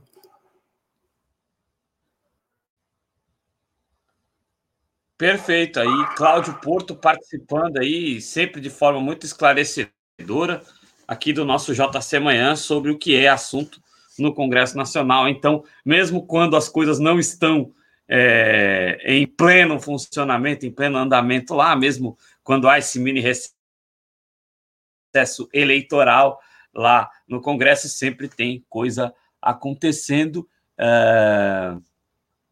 O Eduardo Lima, anti-imperialismo, está aqui, ele que já teve na TV Jovens Cronistas conosco, né, Claudio Porto? Eduardo Lima, é do anti-imperialismo, ele deu bom dia para a gente disse aqui que o Rodrigo Maia até chorou, né, até chorou na aprovação da contrarreforma da Previdência. É, Cláudio Porto, muito obrigado por mais uma manhã aqui conosco no JC Manhã. Tamo junto. Valeu, Adriano. E na semana passada foi a vez do Davi Alcolumbre, né? Fazer discursinho com toda a pompa e circunstância na autonomia do Banco Central. Então, assim, eles, eles, eles, eu não sei, às vezes são mal assessorados, não. É que de fato eles querem registrar isso, querem que isso vá para os anais da história mesmo, né? Porque não faz o menor e, sentido. E querem registrar ao mercado a posição deles, né, Cláudio? É, mas é tão curto prazo isso, né? Porque no longo prazo a gente sabe muito bem que não se justifica. Né? Ao, ao contrário, né? Você tem muito poucos ganhos né, em toda essa história. Valeu, Adriano, valeu, Ulisses aí, um bom dia, saúde a todo mundo. Saúde, Cláudio, um abraço para você, Cláudio Porto, sempre conosco aqui na TV Jovens Cronistas, muito obrigado. É, Ulisses Santos, você quer acrescentar algo mais em relação ao que o Cláudio Porto falou? Não, vamos tocando. Tá bem, tá bem concluído pelo Cláudio pelo nosso debate de agora a pouco. Perfeito, aí é, vamos seguir em frente. Então, vamos fazer o nosso pequeno bloco internacional aqui, porque nós tivemos dois movimentos. Um golpe, né? E aí o próprio se o Eduardo tiver aqui ainda do antiimperialismo, é, é, eu acredito que ele vai ter alguma coisa para deixar para a gente aí no chat. Porque assim, um golpe termina. Por que, que eu coloco termina em aspas? Porque é, é a gente viu na semana passada e comentou aqui no JC Manhã o atentado à porta do MAS lá é, em La Paz, né? É, não será nada tranquilo este mandato do Luiz Arce. A gente viu, inclusive, comentamos ontem com o Jonas Carreira aqui no JC Manhã, uma dubiedade do discurso, né? Enquanto o discurso do Luiz Arce, que é o presidente, foi um discurso é, um pouco mais ruptivo, dizendo que é, volta à democracia, contra a morte, contra o autoritarismo lá na Bolívia. O Choquehuanca falou em conciliação, né? Então, Davi Choquehuanca, que é o vice do Luiz Arce. Então, há uma dubiedade. Eu acho que não vai ser nada tranquilo para este novo.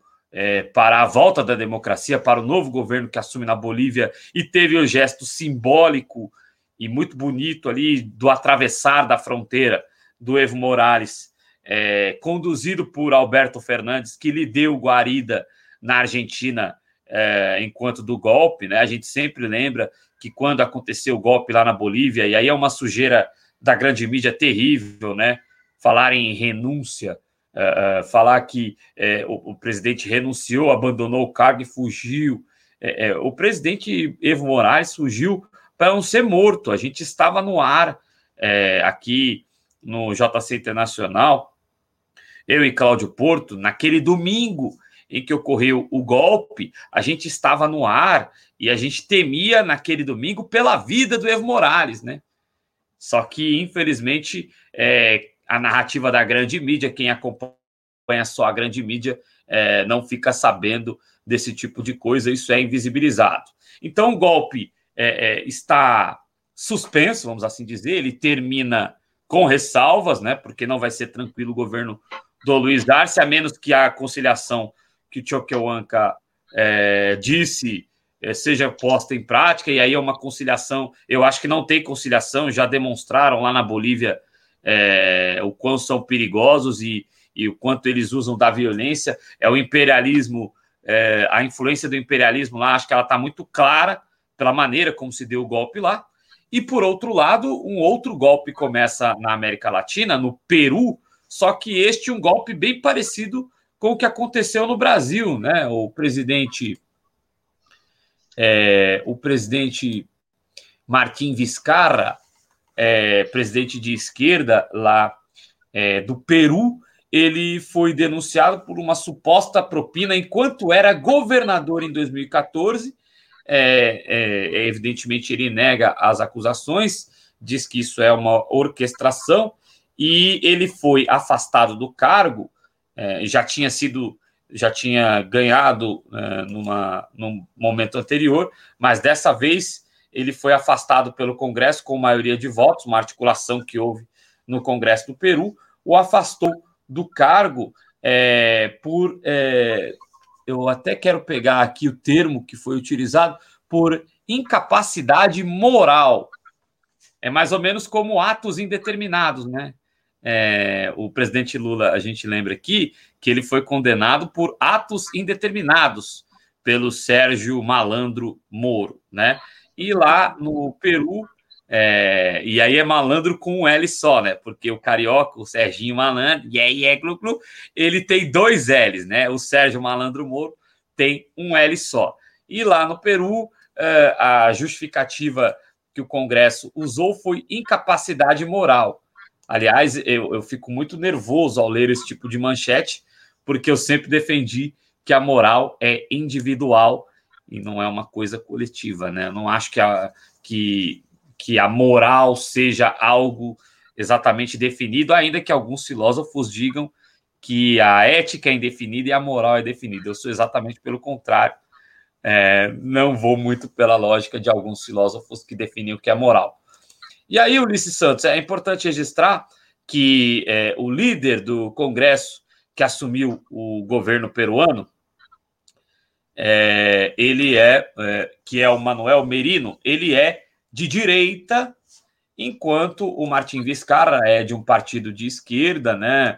É, é de um movimento é, ligado à Internacional Socialista, a Internacional Socialista, que é um movimento mundial, né? Não é a quarta internacional.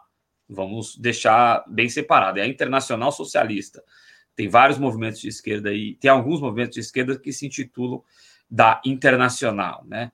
E aí esse movimento internacional socialista ele tem é, ramificações no mundo inteiro. Aqui no Brasil, em 89, o Brizola, Leonel Brizola, saudoso Leonel Brizola, é, a, assinou né, a adesão do PDT a, ao movimento internacional socialista. Ulisses Santos, um golpe termina, outro começa. É, é uma situação terrível que a gente vive na América Latina, a, a, é, que está aí sempre sendo sobrevoada pelas asas do imperialismo, Ulisses Santos. É, eu vou começar de novo, vou começar pelo final, né? Eu me lembro é, de uma frase que abre o Manifesto Comunista de Karl Marx, que diz o espectro do, eu vou, eu vou, eu vou parafrasear, né?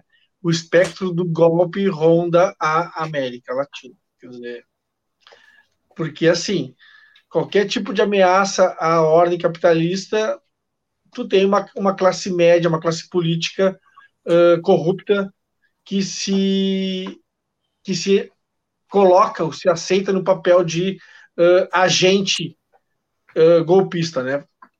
Temos aqui perto de nós um caso bem prático, bem bem bem presente da, na nossa memória. Uh, Adriano, quando tu fala em quando, quando os caras utilizam, quando no Peru eles utilizam o termo incapacidade moral, eu não sei por que que me veio à mente uh, uma frase da Dilma durante o processo de impeachment dela, que ela, ela disse algo do tipo: uh, aqueles que estão, que votam o meu impeachment, ou a biografia deles não resiste a uma pesquisa no Google. Ela disse algo nesse sentido.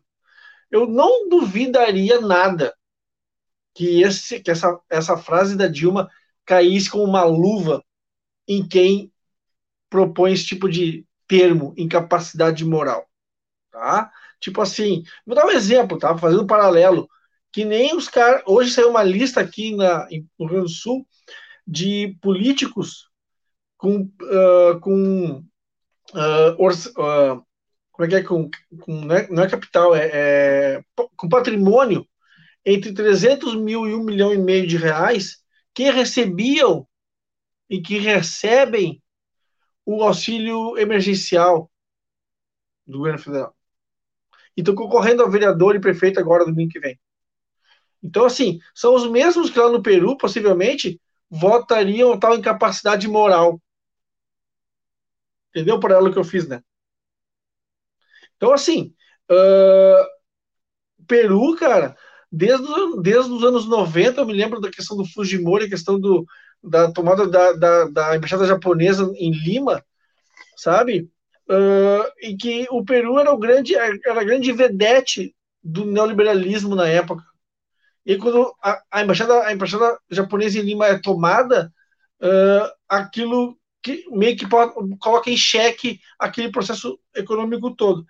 E sobre a Bolívia, eu tenho para mim que isso não é dito, não é nem uh, deixado a entender. A grande figura política na Bolívia hoje se chama Evo Morales. Não fosse isso, não fosse isso, uh, por exemplo, quando ele tivesse saído, que ele, na verdade ele, ele, ele preservou a própria vida, como tu bem comentou. Quando ele tivesse ficado um ano fora, o seu candidato, e aquele que se sabia, que é no caso do Luiz Arce, o seu candidato, uh, aquele que ele apoiava, por ter sido seu ministro e tal, uh, o seu candidato na eleição ficaria em sexto ou sétimo lugar e não só ficou bem colocado, como se elegeu. Então, assim, para mim, a grande personalidade política da Bolívia hoje é o Evo Morales, que, que agora volta, sabe-se lá, esperando-se, né? Espera-se que ele volta agora numa condição de segurança, né? O que, não se, o que não se espera é que ele volte arriscando a própria vida, como ele, já que ele conseguiu uh, se, uh, se, preservar anteriormente. Porque, na realidade, se a nossa imprensa, se essa imprensa hegemônica que a gente, que a gente discute diariamente aqui, uh, começa a levantar essa hipótese de que ele se, ele se torna uma figura na esquerda importante a nível da, uh, no, no que diz respeito à América Latina, pode estar se criando aí uma nova personalidade muito importante, uma nova referência para a esquerda da América Latina, que já é o caso do Lula, é o caso, seria o caso dele também. E assim, Uh, eu não coloco o Mujica nesse, nesse meio, nesse, nesse panteão, porque o Mujica é uma figura, tipo assim, como eu costumo dizer, acima das contradições. Todo mundo gosta do Mujica. Pelo menos as citações atribuídas a ele são, são compartilhadas em redes sociais de amigos meus que são de direita, de centro e de esquerda. E um dia eu perguntei, vem cá, se um cara como o Mujica viesse a presidência, a presidência do Brasil Cara que nem ele. Vocês votariam nele? Ninguém me respondeu. Por que não votariam? Porque um cara como Mujica é um cara de esquerda. É um cara que, que, que sairia pelo PSOL, pelo PT, por partidos de esquerda, efetivamente. E quem é de direita não vota, não vota em partidos assim. Então, só compartilha frases atribuídas ao Mujica, porque são frases atribuídas ao Mujica. Eu nem sei se são dele mesmo. Sabe? Aquelas frases que que, que, que rogam a, o, a óbvia, óbvia, né? A obviedade óbvia, vamos dizer assim. Ah, eu quero que a humanidade seja linda. Todo mundo quer. Ninguém quer o contrário. Sabe? É lógico. Se tu parar para analisar, as frases que se atribuem ao Mujica, desculpa, eu estou fugindo um pouco do tema, mas as frases que se atribuem ao Mujica são frases que dizem o óbvio. Por isso são atribuídas. Eu, eu, eu, não me refiro que sejam ditas por que sejam efetivamente dele. Mas voltando à questão da, do Peru e da Bolívia. Tu tem aí, sim, um golpe que, que dá uma. uma tem um, um, um interregno, uma, uma paralisação, não é? E agora, uma outra situação no Peru, que sem dúvida, quando tu tem uma ascensão por meio de golpe, como foi aqui, de um cara de centro-direita ou de direita, sabe? Por uma justificativa das mais tapafúrdias, porque ele teria uma suposta. Eu, eu curto, cara, eu gosto muito, Adriano, da expressão suposto. Suposta propina que teria, quem sabe, pode ser, não sei o quê, recém. Pô, bicho, eu não sei, Adriano, na minha faculdade que eu tô fazendo de jornalismo, eu aprendi uma coisa, tu pode me corrigir se eu estiver errado o jornalismo tem que ser objetivo, não é? O texto tem que ser objetivo, né? Então, não me vem com suposto, Exatamente. com suposto, com teria, com quem sabe, como pode ser. Não, né, cara? Eu boto isso no trabalho meu, eu, eu ganho zero. Aí o cara, aí o cara pega e bota ah, um, uma suposta. Ô, meu, ou tu tem uma prova cabal que o cara ganhou efetivamente uma grana para passar, enfim, ou não. Não vem com suposto. Suposto me irrita. É que aí, é que aí a gente tem. Foi o suposto gol, entendeu? A gente tem duas situações. Foi o suposto gol. Sim, exato. É, é, ou a bola passou da linha ou não. Mas é. assim, é, é, aí você tem duas nuances diferentes. É claro que é, quando, é, algo só não é, é, suposto quando ele é efetivamente provado quando é efetivamente sentenciado em julgado.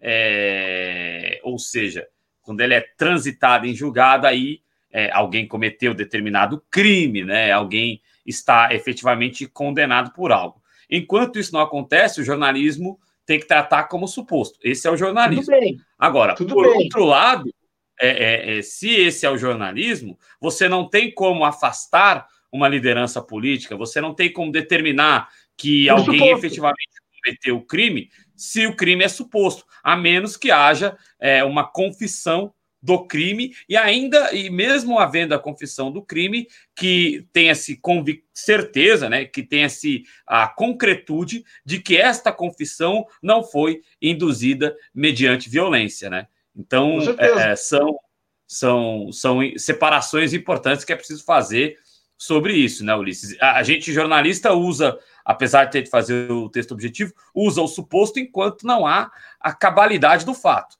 Agora, é, quem, quem, determina as coisas, quem, quem vai fazer um afastamento de um processo, quem vai considerar um caso transitado e julgado, ele só é efetivamente transitado e julgado, só há a sentença condenatória quando efetivamente é, encerram-se as instâncias e comprova-se a culpabilidade.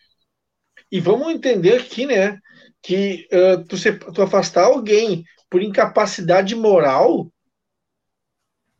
Vamos, vamos, é muito subjetivo. Vale tudo. É aquela coisa, vale tudo, né? Se, eu, se, tu, se te afastam do JC por incapacidade moral, a moralidade, como tu disse, é subjetiva. Ah, na minha moral, tu, tu, tu, na minha moral, no meu, no meu corpo tu moral, tu é incapaz. Sabe? Qual, qual, é, então, qual é a regra? Quem determina a régua? Exatamente. A memorialidade, que pode ser totalmente dúbia. Sim. Né? né? Você não pode então, usar para esse tipo de então, coisa. É, é, é, que nem eu falei. Então, então que, que ao invés de capacidade moral, que diga, ó, tá aqui provado, ó, por A mais B, saiu 10 mil reais numa conta, entrou 10 mil na outra e ele não, ele não registrou aquele 10 mil reais que entrou. Isso que é propina, corrupção e não sei o quê. Não, incapacidade moral, mas onde já se viu? É, brancos, exatamente. Impeachment, ali o... É o Eduardo Lima aqui, do é. Antiimperialismo, que esteve conosco aqui na TV já está dizendo Eduardo, É verdade. Isso mesmo. Só que especialmente é, é... na América Latina, né? Exato. Especialmente na América Latina.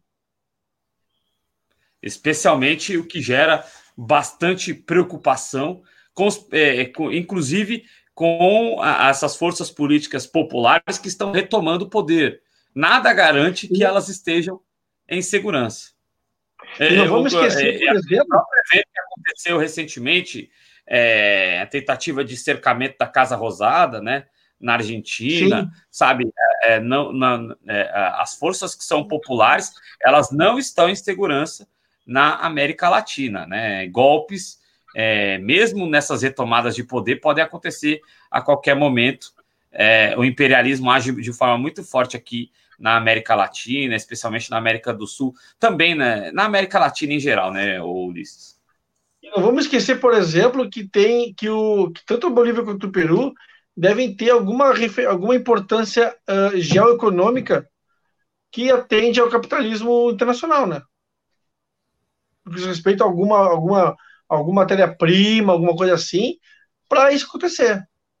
Né? Quer dizer, então, então nós temos que, que ter muito garantido, muito uh, prestar muita atenção nisso, nesses próximos movimentos dentro do Peru.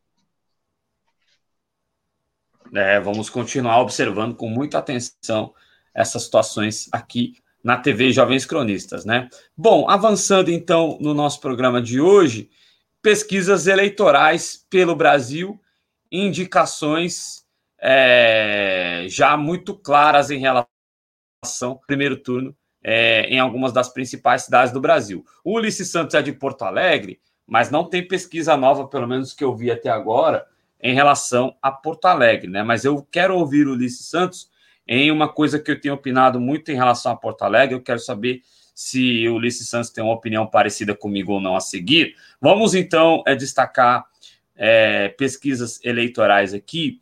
Em São Paulo, em São Paulo, o Guilherme Boulos, segundo o Ibope, ultrapassou o Celso Somano. É, o Covas tem 32% dos votos na pesquisa, é, Ibope, é, divulgada nesta segunda-feira 9, né? E que foi realizada entre 7 e o próprio dia 9 de novembro. Então, o Covas teria 30, o Bruno Covas, o Bruno Dória, teria 32% dos votos, Guilherme Boulos do PSOL teria 13% dos votos, o Celso Somano derretendo totalmente teria 12% dos votos, Márcio França teria parado de crescer, né? O Márcio França estava numa tendência de crescimento, mas nessa pesquisa aparece com 10% dos votos. É importante a gente lembrar que, apesar de algumas semelhanças, alguma, alguns números têm sido bastante diferentes das tendências é, do Datafolha, né? O Datafolha é, é, tem apresentado algumas diferenças nos números em relação ao Ibope. Segundo o Ibope, o Gilmar Tato, do Partido dos Trabalhadores, é, continuaria com 6% dos votos. É, o Arthur Duval, né, o Mamãe Falei, é, teria atingido 5% dos votos, ele que começou com 1%, né? Ele que é o candidato de extrema direita e ultraliberal, né? É, a Joyce Hasselman teria ficado com 2%, é, Orlando Silva com 1%, assim como André Matarazzo, David Fidelix, é, e é, os candidatos Antônio Carlos do PCO e Vera Lúcia do PSTU que estiveram aqui na TV Jovens Cronistas, nas eleições do JC, assim como a Marina Elô tem 1%. O Ulisses Santos, é, é, pesquisa é um pouco complicado, né? Mas assim, em São Paulo, é, o Datafolha, por exemplo, tinha indicado nos últimos dias uma tendência de estacionamento aí, que até persiste no, no Ibope, né? O Boulos oscila ali entre 14% e 13%, mas o França no Datafolha sobe, é, já estaria encostado no Boulos, o que o Ibope não registra. O que está senso comum entre todas as pesquisas é o derretimento do Celso Russomano, né? É, você acha que nós teremos o Boulos no segundo turno? Mas, por outro lado, é, é, eu acho que o Covas, a tendência é realmente ganhar a eleição aqui em São Paulo. É, infelizmente, acho que é, ele é um político que não tem habilidade, na minha opinião. Eu acho ele um político de retórica fraca, mas é, a máquina de propaganda do PSDB está muito forte e também não estou dizendo que ele está, ou estou dizendo, não sei, mas assim, eu acho que a questão de saúde dele, eu acho que está sendo um bom apelo que está sendo utilizado. Você tem alguma opinião formada sobre São Paulo, ou Ulisses Santos? Sabe que eu queria, eu nessa hora eu queria ter uma equipe de pesquisa para fazer uma, um seguinte levantamento. Qual é o percentual de que parte o candidato, um candidato qualquer do PSDB em São Paulo. Por exemplo, uh, entrevistar com a seguinte pergunta: uh, em qual partido você vota? Ou em quem que você votaria? No, tipo assim, no período fora da eleição, entendeu? Para saber o patamar mínimo de onde parte alguém que é do PSDB em São Paulo. Eu acredito, cara, que grande parte desse percentual do, do Covas se deve a isso. Até porque nós, nós estamos falando de um Estado que é governado pelo PSDB há quase três décadas, né? Então, assim, deve ter um percentual, vamos, vamos colocar aí, uh, de 20% pelo menos, da população paulista, e talvez um pouco isso, isso no que diz respeito ao Estado e também município de capital, da capital, 20% é o que a gente, a gente chama de congelado. O candidato, o candidato do PSDB parte disso. Eu acho que tem que fazer essa pesquisa para descobrir. Porque, porque aí, assim, se ele Por parte disso. Lado, ou se ele parte, se parte é, disso. Só para poder. Vida... Ah, sim. Não, só para ilustrar o que você está falando, o candidato do PSDB parte de 20%, mas algumas pesquisas aqui em São Paulo denotam que o eleitorado é, é, de esquerda e até o eleitorado petista, vamos assim dizer, é, também teria essa faixa de 20%, e aí é, é, os outros 60% seriam votos que ficariam aí em suspenso, né? Mas eu acho que é, é, é, talvez isso muito na capital, mas eu acho que o eleitorado tucano acho que é até mais forte do que 20%. Acho que Não, eu, eu infelizmente há um muito Sim, eu estou chutando valor qualquer. Porque esse 20%, ele. Se, vamos imaginar 20%, tá? Um valor razoável, assim. Mas, por exemplo, ele já coincidiria com esses 32% que tu está falando aí. Porque o Tato deveria. Ele tem 14. Talvez chegue a 20, talvez, se chegar a 20, vai ao segundo turno, mas não vai chegar a 20. E eu acho assim. Uh, tava, na, tava me, me, parece meio claro que o segundo turno. Uh, como, tu, como a gente está vendo, né, um derretimento não é de hoje, é, é de eleições passadas também aconteceu isso, do Celso Russomano, quer dizer, ele começa na ponta e começa a esvaziar, esvaziar, esvaziar, e aí ele termina lá em quarto quinto lugar. Uh, então, assim, me parece que o cenário se avizinha para uma vitória, uma vitória não, um segundo turno entre uh, Covas e, e Boulos. O que eu achei engraçado, e aqui eu vou fazer um paralelo com o Sul, com Porto Alegre, é que o, o percentual do, do Covas ele é semelhante ao da, ao da Manuela aqui, só que aí em São Paulo eu vi numa televisão, num programa de televisão nacional, já os caras querendo cravar a vitória dele, dele no primeiro turno. Se ele tivesse com 43%, ok, beleza. Agora com é, 32%, cara. É, é um desejo, mais... é desejo, claro. Do que é, mais, é, mais desejo, é um desejo, na realidade, né? É muito mais desejo do, do que qualquer outra coisa, né? Mas eu acho Sim. que é um segundo turno entre, envolvendo os dois extremos, na realidade, né? O Boulos e o, e o, e o, e o Covas. Claro, e eu, eu, eu remonto, eu, eu lembro aqui uma, uma frase que eu acho que foi tua mesmo, ou do Cláudio, num programa que eu vi anterior, que não se pode desconsiderar a força do PT em São Paulo. Por mais problemas Sim, que tenha. Que ocorra... É, né? é, aliás, só para ilustrar isso aí, é, é, eu, eu considero o seguinte: eu acho que talvez, porque o Tato tem feito um, uma campanha de rua bem interessante, ainda que ele tenha as, as limitações dialéticas dele, ainda que ele. É, todo, as pessoas falam que o Tato não tem carisma, mas é o PT, é a legenda do PT. Na capital paulista segue muito forte, segue assim, dividindo o protagonismo com o PSDB né? E aí você tem uma situação em relação ao Gilmar Tato que é o seguinte: eu estou percebendo que pode ficar todo mundo meio que embolado ali nos 10%. Talvez a pesquisa não esteja ou não queira estar é, uhum. identificando um crescimento. Eu estou colocando no campo da hipótese, não estou acusando pesquisa claro. de ser mentirosa. São metodologias de pesquisa. Mas aí, é, provavelmente, a pesquisa não está captando um crescimento maior do Partido dos Trabalhadores, e aí você pode ter um, um monte de gente ali embolada entre é, 8% e 12%. E aí, se ficar todo mundo. Se ficar todo mundo embolado, Ulisses Santos, é, é aí qualquer coisa você, me fala aqui. Mas se ficar todo mundo embolado, é, aí talvez a legenda 13 a legenda do Partido dos Trabalhadores possa eh, proporcionar um milagre, entre aspas, e levar o Gilmar Tato ao segundo turno, porque o 13 é muito forte. O, o Cláudio Porto estava até no eleição de JC dizendo na última sexta-feira, e também acho que disse no último domingo. É, é, quando, o, o, Tato ele é bem recebido onde ele vai, porque ele vai com, a, com, com o bottom, com a praguinha do PT no peito, né? Então, quando o cara chega lá ou, ou ele é muito insultado por, por um ou outro, né? ou ele é muito insultado por aquele cara mais conservador, pelo malufista, pelo tucano, ou ele é agraciado e muito bem recebido, como tem acontecido, por estar justamente com é, o símbolo do PT no peito, Ulisses Santos. É... É, não, é, na realidade é uma, é uma coisa que vai. É 8 ou 80, né? Então, assim, eu concordo contigo, tem que pode ser que de repente tenha esse último, esse último gás, né?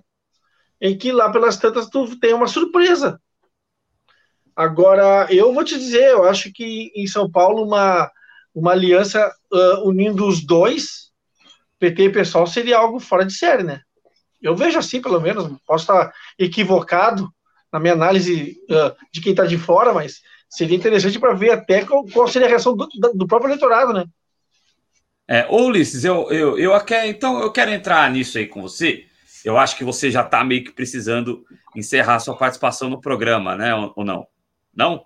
Mas é, vamos seguir. Mas eu, eu acho que é um bom link. É, eu tenho defendido de forma muito enfática no Eleições no JC e nas outras programações aqui da TV Jovens Cronistas que é, é, a, gente a gente tem diferenças programáticas e a gente precisa saber é, e ter ali para avaliação quais são os programas dos partidos é, no primeiro turno, ainda que o Cláudio Porto ele tem um argumento que é muito válido, que olha, nós não estamos num momento grave da história do Brasil, então nós precisamos aqui ter união. Mas eu acho que, é, é até porque o pessoal é uma dissidência do Partido dos Trabalhadores, é, o PCdoB é um partido que é diferente do Partido dos Trabalhadores, ainda que sempre tenha sido considerado, sempre nos últimos anos, tá, gente?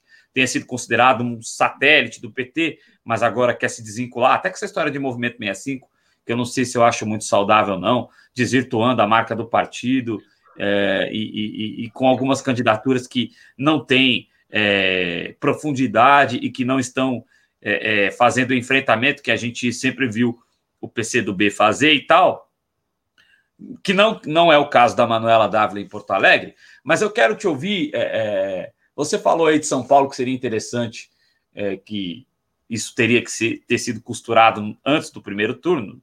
Agora, eu, eu, na minha opinião, acho que seria totalmente incabível uma retirada de candidatura é, pra, de, do Tato, por exemplo, para apoiar é, Boulos e Erundina. Mas é, é eu quero ouvir sobre Porto Alegre, porque eu te, tem me incomodado algumas críticas à candidatura da Fernanda Melchiona, né?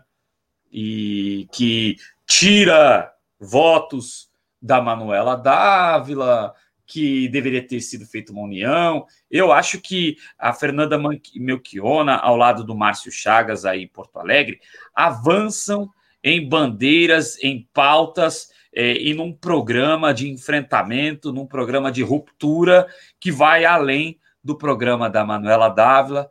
É, com, e, com todo respeito e carinho, e torço pela Manuela também. Acho que seria lindo o segundo turno entre as duas, mas, assim, eu acho que a candidatura Melchiona Márcio Chagas é absolutamente necessária e que eu acho que é importante que exista essa candidatura é, com a beleza que tem sido feita e com as ideias que tem defendido.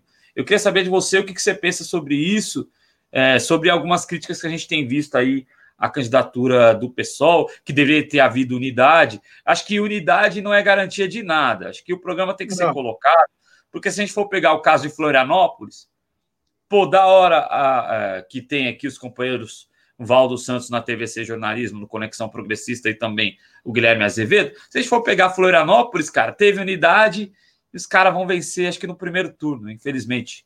É, como é que você vê a questão da Melchiona aí é, em Porto Alegre? Vamos imaginar, vamos pensar assim, ó, uh, da mesma forma que eu, que eu cogitei, que eu aventei agora há pouco que eu vejo ou eu via que uma, uma aliança uma aliança desse, desse tipo seria interessante em São Paulo. Da mesma forma que eu estou falando isso sem saber as, os detalhes, as minúcias que envolvem as duas legendas em São Paulo, não, quer dizer, eu estou chutando, estou dando um, né, um, um, uma, fazendo exercício de achismo aqui, né? Da mesma forma aqui, quer dizer, em nenhum momento se viu algum tipo de movimentação de uma ou outra uh, uh, sigla, desse PT ou PSOL, nesse sentido aqui. Eu não vi, eu não me lembro, pelo menos, posso estar aqui, mas não, eu não vi. Em nenhum momento, porque o, qual é, qual é a, a, a, grande, qual foi a grande lógica, né? Vamos lançar nossa candidatura assim, assim, assado, depois a gente vê no segundo turno. Ora, vamos pensar uma coisa a Manuela está com 32%, tá? Isso nas, nas, até vou falar depois sobre campanha, pesquisa de Ibope aqui, pesquisa, de, pesquisa aqui no estado. A Manuela está com 32% mais ou menos. Uh, aí tu tens três ou quatro candidatos que são ou ex-prefeitos ou atual prefeito, etc., que estão embolados com 14, 13, 12, etc. A Melchiona aparece com 3%. Vamos combinar que esses 3% a Manuela vai pegar lá no segundo turno, com certeza. Porque quem vota na Melchiona não vai votar nos outros seguintes que estão à frente da, da Melchiona. Agora, claro, o que que tu tem aí, né, cara? Tu tem uma, uma coisa que eu condeno sempre, que é essa, essa, essa, porque, claro, o tempo de, o tempo de exposição no horário eleitoral se deve, é, ele é devido à representação na Câmara de Deputados. Então, é, é, é, uma, é uma disputa desigual, entendeu? Uns têm 10 segundos, outros têm 3 minutos, quer dizer, é desigual. Eu concordo, eu, eu defendo que é desigual, que isso não é, não é nem justo. Eu acho, não, eu acho que não é nem justo, porque não tem nada a ver o, o partido ter 10 deputados federais e, e concorrer à Câmara de, à, Prefeitura de Porto Alegre, por exemplo. Não tem nada a ver. Porque a realidade é outra. A realidade é outra. Sabe? Eu acho que deveria ter uma, uma outra. Uma, uma outra... Oi? Isso é, isso é um plano para desestruturação é, dos partidos populares, né? Para afinidade de vez. Com certeza, partidos, com certeza. por exemplo, PSTU, PCO.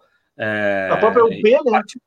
A unidade popular que está começando agora, né? Exato. Vai ter muita dificuldade de se estabelecer, apesar de estar fazendo um papel muito bonito aí ao redor do Brasil. E, então, e também é, tem se associado aí ao, ao pessoal, acho que tem sido importante para a UP. É, tem é. sido visto em algumas chapas do pessoal ao redor do Brasil. Então eu, eu acredito que uh, o caso da, da, da Melchiona aqui com, com, a, com o vice do Márcio Chagas, como tu disse, eles, eles fazem um papel muito importante, sabe? E eu acho que eles teriam muito mais sucesso se, se essa legislação fosse, digamos, desse uma, um, um patamar de, de equidade para todas as, as, candidaturas, porque não, eu, eu vou repetir aqui, eu não considero nem justa essa legislação, ah, não, tem que ter um número X de deputados. Mas vem cá, eu vou disputar o que? Não, não é justo, cara. Porque tu tem sempre assim, grandes partidos, partidos tradicionais, vou colocar assim, com um número maior de, de horário eleitoral e o coeficiente eleitoral que vai acabar com os menor, partidos menores ou pequenos, etc. E como tu lembrou, o pessoal ele é originário de uma ruptura com o próprio PT, né? Lá nos anos no, final dos anos 90, né? Uh, agora sim, eu, eu vejo que tem uma, uma essa, essa candidatura, lamentavelmente ela tem um percentual pequeno, né, cara? Pequeno de, de proposta. Agora, vou tocar no outro assunto agora aqui, que são as, as, as pesquisas de Ibope, né? De Datafolha, etc. Eu acho que teve aqui em Porto Alegre duas, eu acho. No máximo. Cara, eu É, a última que saiu aqui é, em Porto Alegre é, foi no último dia 29, faz tempo que não sai. Vamos ver se, se nessa rodada não. nova do Pop sai hoje. Mas não assim, sai, cara. É, eu, acho, eu acho que eles não estão querendo. É porque eu, a esquerda está na frente. Né? É, é, claro que são, são conjecturas, mas assim, pô, é, se, o Marquesan, se o Marquesan tivesse na frente, não ia ter mais não, rodadas de pesquisa? Deixa eu te dizer uma coisa, né? Eu acompanho a TV, esses canais uh, mais tradicionais, vamos colocar assim, vamos falar Globo News, né? Eu acompanho, e eu vejo pesquisa de, uh, de Ibope, Datafolha, das mais diversas cidades do Brasil. Aí eu espero Porto Alegre, ah, vamos ver capitais. Porto Alegre nunca aparece, cara.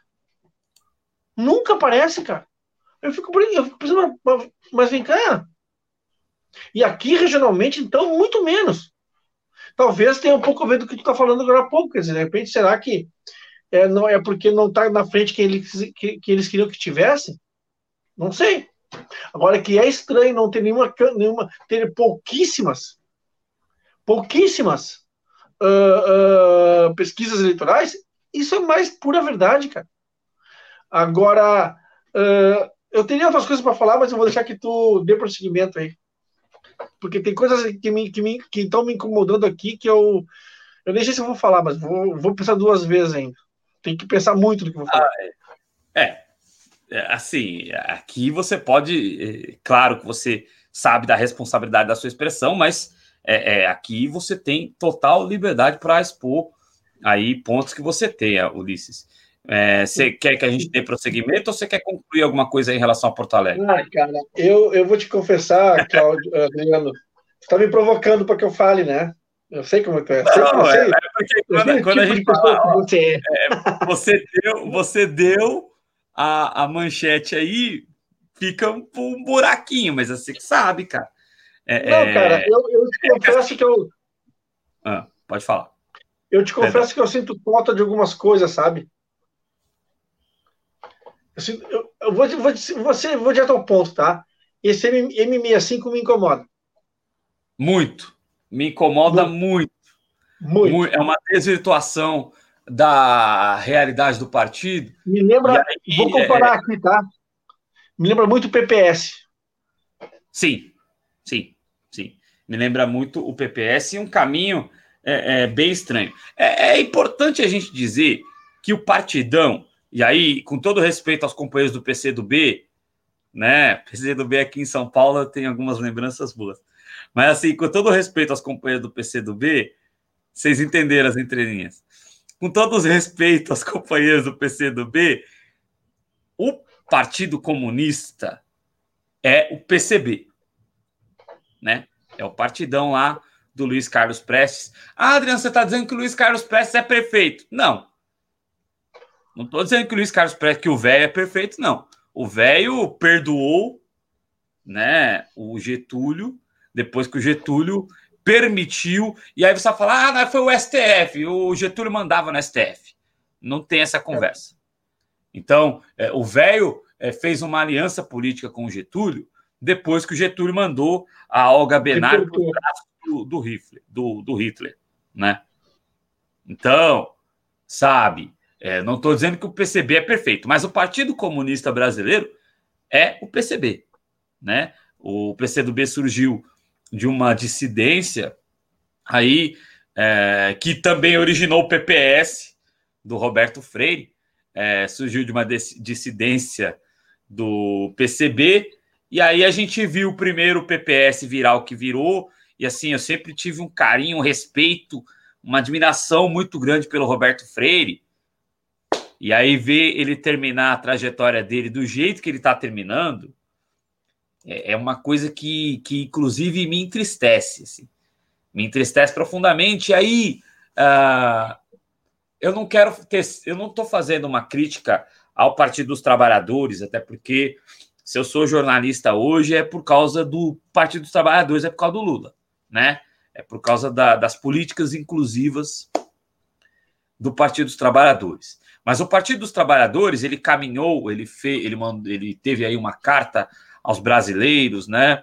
Que propiciou que o presidente Lula fosse presidente da República, uma conciliação com setores econômicos. Foi o período onde os banqueiros mais lucraram na história do Brasil.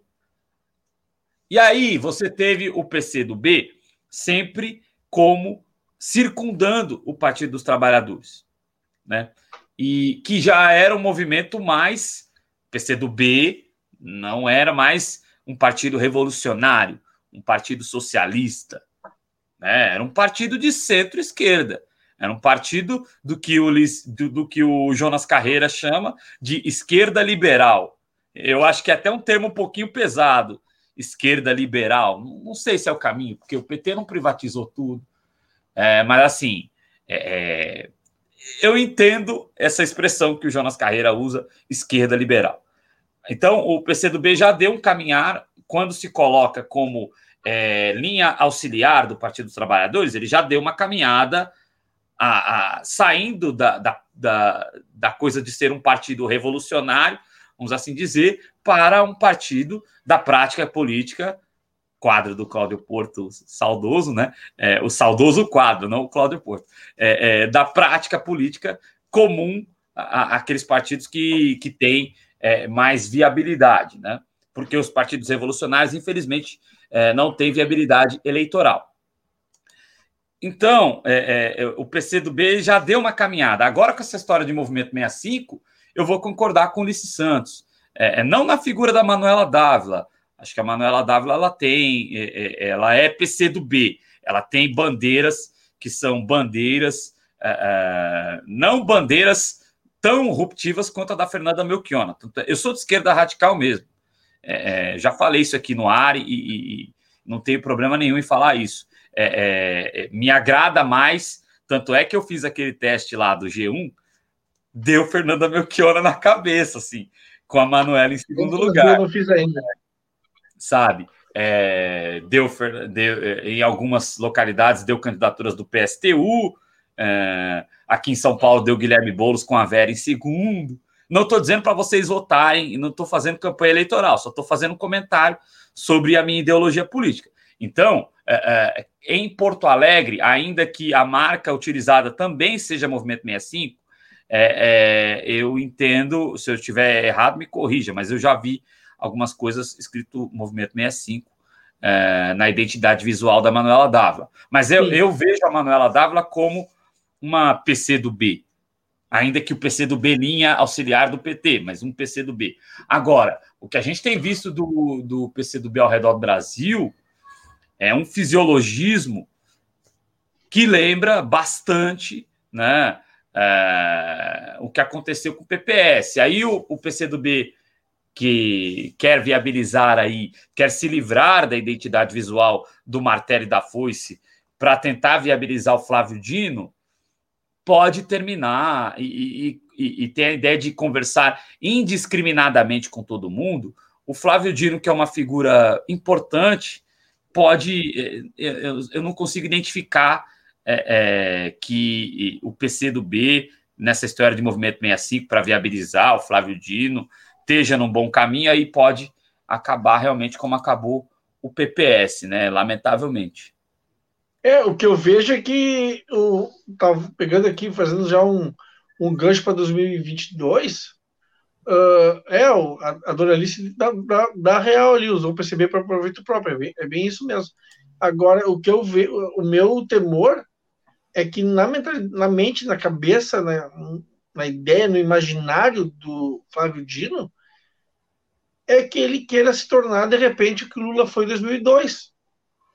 Só que ele esquece, por exemplo, que o Lula foi em 2002, se elegeu em 2002, é, não era o Lula que apareceu em 2001. Não, é o Lula que vinha desde os anos 80 tentando. E Ulisses, for... rapidinho, só para ilustrar Oi. o que você está falando, e o Lula fez aliança com a torta à direita, fez aliança com a Igreja Universal, o Record, né, o grupo IUR de Record, como eu gosto de chamar aqui na TV Jovens Cronistas, fez aliança com o Ruralista, é, é, na figura do do Zé de Alencar, né? Fez aliança com o MDB, fez aliança com é, Kassab, todo o centro fisiológico, até com Sarney, e acabou golpeado, né? Então, é, é o, o, Flávio Dino acha que vai fazer aliança com Rodrigo Maia, acha que vai fazer aliança com Luciano Huck, acha que vai fazer aliança. Talvez, enfim, não, eu ia fazer, eu ia falar uma coisa aqui que não é justo falar, mas assim, é, é mas o Luciano Huck está conversando com o Sérgio Moro. Então, o que, que acontece? O, o, o Flávio Dino está conversando com todo mundo e falando em frente amplíssima. E, cara, isso é o caminho de você ser golpeado de novo, né? Então a gente tem alguns companheiros aqui que vêm dizer: porra, a Dilma se deixou golpear, a Dilma não sei o quê, o Haddad não sei o quê. Sabe, é, a Dilma, ela, ela ou ela, ela primeiro que não tinha, é, só se ela fechasse o Congresso e se isolasse lá com os militares, e mesmo que ela quisesse, ela não teria apoio dos militares para fazer isso. Então, essa história de que a Dilma se autogolpeou, eu, com todo respeito a quem diz isso ou não, eu acho uma estupidez, certo? Acho que a galera tem que acordar para a vida um pouco e, e pensar naquilo que escreve, que fala. Porém, eu acho que é, se o Flávio Dino é, é, fizer isso, e se na, eventualmente, muito eventualmente, ele conseguir se tornar presidente, é quase que um autogolpe anunciado, porque assim, é, uma coisa é você errar a primeira vez, como o Lula errou.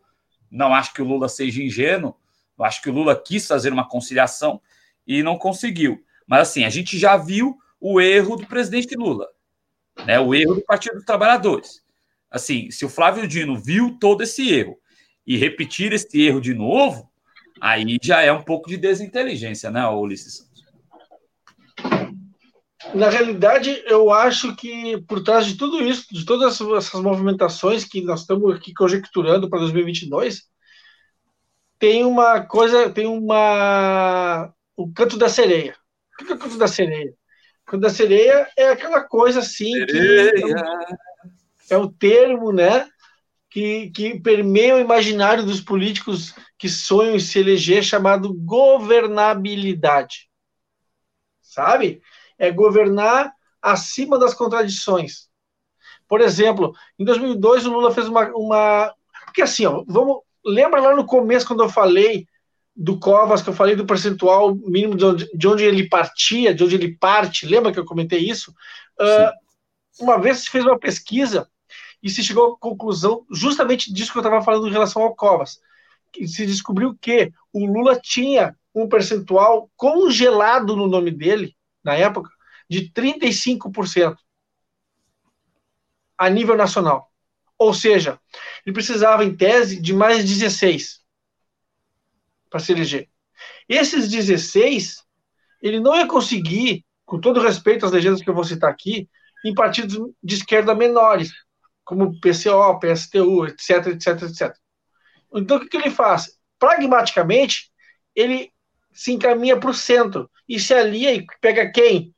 Alguém, um industrial uh, nacionalista, que é o caso do, Flávio, do Zé Alencar, do PL em 2002. Pronto. Deu aquele passo em direção ao centro, se aliou ao Zé Alencar, né? E, tarará, e deu tudo, e, e, conseguiu, e o resto foi história, né? Ao centrão. Agora, claro, centrão, exatamente. O resto foi história. Então, assim, o Flávio Dino pode estar pensando a mesmíssima coisa, só que de maneira muito precipitada. Por que precipitada? Ele pode tentar, de repente, fazer uma aliança um pouco mais pura, vamos colocar assim, eu não sei, eu tô, tô chutando aqui, Cláudio, porque eu não conheço a realidade do Maranhão em relação às ações políticas, às alianças políticas do Flávio Dino, eu não sei como é que funciona isso lá. Nunca, não, não conheço como é que funciona a lógica de, não sei qual é a lógica que ele, que ele usa para se movimentar politicamente dentro do Maranhão, tá? Então, assim, eu acredito, assim, que ele, de repente, devesse pensar algo mais uh, esquerda, mais puro, entendeu? Porque, de repente, cara, ele vai se alinhar com o centro, com direita, com, como tu disse, uma coisa super ampla, amplíssima, e vai quebrar cara. Porque, como tu disse, nada garante, entendeu? Ele pode se aliar com DEM, PL, pensando, ó, e não se eleger igual. E, ser, e, ser, e ter sua estrutura, uh, o seu possível. Uh, ele, ou ele pode. Né? Não, ele pode descobrir, por exemplo, que esse possível que ele talvez achava que tivesse uh, capital político, ah, eu tenho um percentual de votos no Brasil inteiro de 20%, seja 8%. Sim. Ou, de repente, desses 20% que ele acha que tem, o pessoal vai votar em partidos, em partidos efetivamente de esquerda. E, e aí ele se vê mal, porque ele vai, vai se aliar com partidos que não são de esquerda. Tá entendendo? É, vai, vai então, subverter a, a identidade. Precipitado subverte a identidade e se por acaso se eleger, desculpa, é certeza que vai ser golpeado por esses caras. Ah, se, os caras golpearam, se os caras golpearam o Lula, cara, se os caras golpearam, se os caras golpearam é, a, a, Dilma, que era a, a, mulher de confiança do Lula, os caras não e vamos vão... combinar uma coisa, né? E vamos combinar uma coisa, né? Tu tem, uh, no caso do, do PT, compara, por exemplo, o PCdoB a nível nacional com o PT a nível nacional. Não tem comparação, né? Em termos de estrutura, em termos de uh, representação na Câmara dos Deputados, por exemplo. E, e, e, como tu disse, fizeram um golpe contra o PT, tendo a, a maior bancada, por exemplo, na Câmara dos Deputados. Só Sim. que a maior bancada não se reflete em algo efetivo, porque tem inúmeros partidos. Não, a maioria, exatamente. Pode a, ser, a é maioria, é, Ulisses Santos, a, a, gente tem que entender aqui, até para poder é, encerrar este assunto específico, é, que foi bem amplo e foi bem esclarecedor, é muito bom, sua, é muito boa a sua participação aqui no JC Manhã, vou querer mais vezes, porque assim, é, é uma conversa muito ampla, e aí a, a gente, é, é para dar um norte para você que está ouvindo, o Centrão, ele é sempre uniforme. Ah, tem partidos diferentes, mas ele, ele poderia ser um republicanos dos Estados Unidos, porque eles, é? apesar de nuances e interesses diferenciados, eles sempre se unem num único, é como se fosse o grande PC, o grande partido centrão, MDB, de MDB a PL, é, passando por PSD, por DEM, passando é, por uma infinidade de partidos, o próprio partido da Record, da IURD Record, o PRB, esses partidos todos, eles fazem um, uni, um uníssono nos seus interesses pessoais e corporativos, né? Então, você tem um grande centrão, que é, é como se fosse um grande partido único, que sempre vai ser maioria, ele sempre vai ser maioria é, é, no Congresso Nacional e em muitos estados, como é em São Paulo, sequestram as pautas em São Paulo, por exemplo, sequestram a Assembleia Legislativa, sequestram a Câmara Municipal da capital de São Paulo e de grandes cidades do estado de São Paulo, por exemplo, e sequestram principalmente a, a, o Congresso Nacional. Então, eles sempre serão maioria, independente, ah, o PT é o partido com mais cadeiras, mas o PT é um só, né? O pessoal está crescendo é, é, é, organicamente como a gente diz, né? Então, uh, e também não tem uma unidade de pensamento com o PT, e, e é até bom que não tenha, porque é, é, cada partido. É, aqui é diferente da direita. É, aqui é, a ideologia, né? Existem ideologias diferenciadas, existem maneiras de visão de mundo diferenciadas e pautas diferenciadas. Agora, é, sempre vai será a maioria o centrão, e aí você precisa ter coerência e força para enfrentar. Querer se unir com eles, eles têm os interesses deles, que não são os nossos interesses. Então, eles sempre vão tentar nos derrubar. Basicamente é isso. E só para concluir esse ponto, Ulisses, é, é só para concluir mesmo é, essa questão, a gente fala que é, é o PCdoB está caminhando ao centro, várias forças de esquerda, lamentavelmente, caminhando ao centro, forças tradicionais. É, o PSB. O PSB de bola não é mais o PSB do Miguel Arraes, né? Não, faz Lembrando tempo que, que a né? falou, é, faz muito tempo que o PSB não é mais o PSB do Miguel Arraes. A Erundina falou que quando saiu do PT para o PSB, eu fui para o PSB do Miguel Arraes, mas eu também não me senti. Ela falou no DCM, né, recentemente, eu não me senti bem lá também no PCB, porque em um determinado momento ele deixou de ser, e aí eu fui lá é, é, no PSOL no início do pessoal, né? Então é, é, importante observar isso, e aí isso vai é, inflando cada vez mais o centro, né? Quando a gente diz que o PSB de bola é o MDB da esquerda, uma ou outra pessoa pode ficar brava, mas é basicamente isso. Você quer concluir sobre isso, é, Ulisses, para a gente poder caminhar é, na pauta, para poder encerrar o programa? Porque... Pode Não, ficar... o que eu penso, o que, o, tu comentou uma coisa interessante que é um, digamos, um grande centrão, assim, questão, até um centrão de esquerda, né? Na realidade, assim. Porque na realidade, o que, que eu penso, tá? Uh, assim, tu te elege, tá? A grande questão é a seguinte: seja vereador, seja uh, prefeito ou governador ou mesmo presidente, a grande força política que está ali não é nem essa figura individual, é a figura coletiva do Congresso ou da Assembleia ou da Câmara de Vereadores. É ali que se decide o futuro do município, do estado ou do Brasil. Então, assim, vamos supor, tá? Eu sou prefeito de Porto Alegre, eu me elegi hoje. E o meu partido tem uma bancada, numa, numa, numa, numa Câmara de Vereadores 50, eh, sei lá, 53, vamos supor que sejam 50, vou deixar um número redondo para a gente efeito de raciocínio.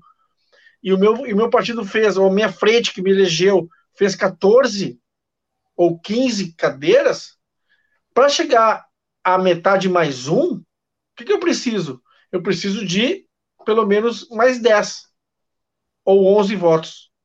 Então, eu vou ter que fazer articulações o mais à esquerda possível para chegar nesses 26. Vou dar só um exemplo para ti, tá, Adriano? Os, as quatro prefeituras do PT aqui em Porto Alegre Olívio, Tarso, Raul e Tarso, nenhuma das quatro governou Porto Alegre com maioria na, na Câmara de Vereadores. Todas tinha minoria. E isso deu uma capacidade de articulação e, e, mais. Só que a grande diferença que havia era que aqui havia o OP, Orçamento Participativo, que, que colocou os vereadores no seu devido lugar porque até o OP, os gabinetes eram verdadeiros balcões de negócios. A partir dali, a comunidade começou a escolher onde investir o dinheiro, onde investir o orçamento. Ah, em rua, em não sei o quê, em não sei o quê. E isso deu para os vereadores, cara, assim, bicho, e agora? Eles só, eles só, davam, eles só assinavam, cara. Eles só davam um aval no que vinha decidido das, das plenárias do OP. Isso os caras enlouqueceram, né, cara? Então, assim, eu acho que essa questão. Uh, uh, então, tu tem que ter uma articulação, para concluir meu raciocínio, da, na, na, na estrutura legislativa, para tentar, não digo uma maioria sempre, mas para tentar algum tipo de uh, uh, articulação com partidos o mais à esquerda possível, o mais perto do campo possível. Tu não vai atrás de qualquer voto por ir, por ir. Só que assim, né, cara, tem vezes em que os caras vão, né? Ou tem vezes que os caras uh, conseguem. Os partidos de centro-direita, por exemplo, pegando o caso do PSDB, ele consegue normalmente se eleger com maioria, né, cara? Aqui no, no Rio Grande do Sul é o caso. O governador, ele aprova o que ele quiser. Sim. As, as, as sessões aqui na Assembleia Legislativa, que tiraram inúmeros direitos dos trabalhadores aqui na, do Executivo, foram só para efeito de. Pra, tipo assim, só para dizer que teve. Porque... Da votação simbólica, né, Ulisses?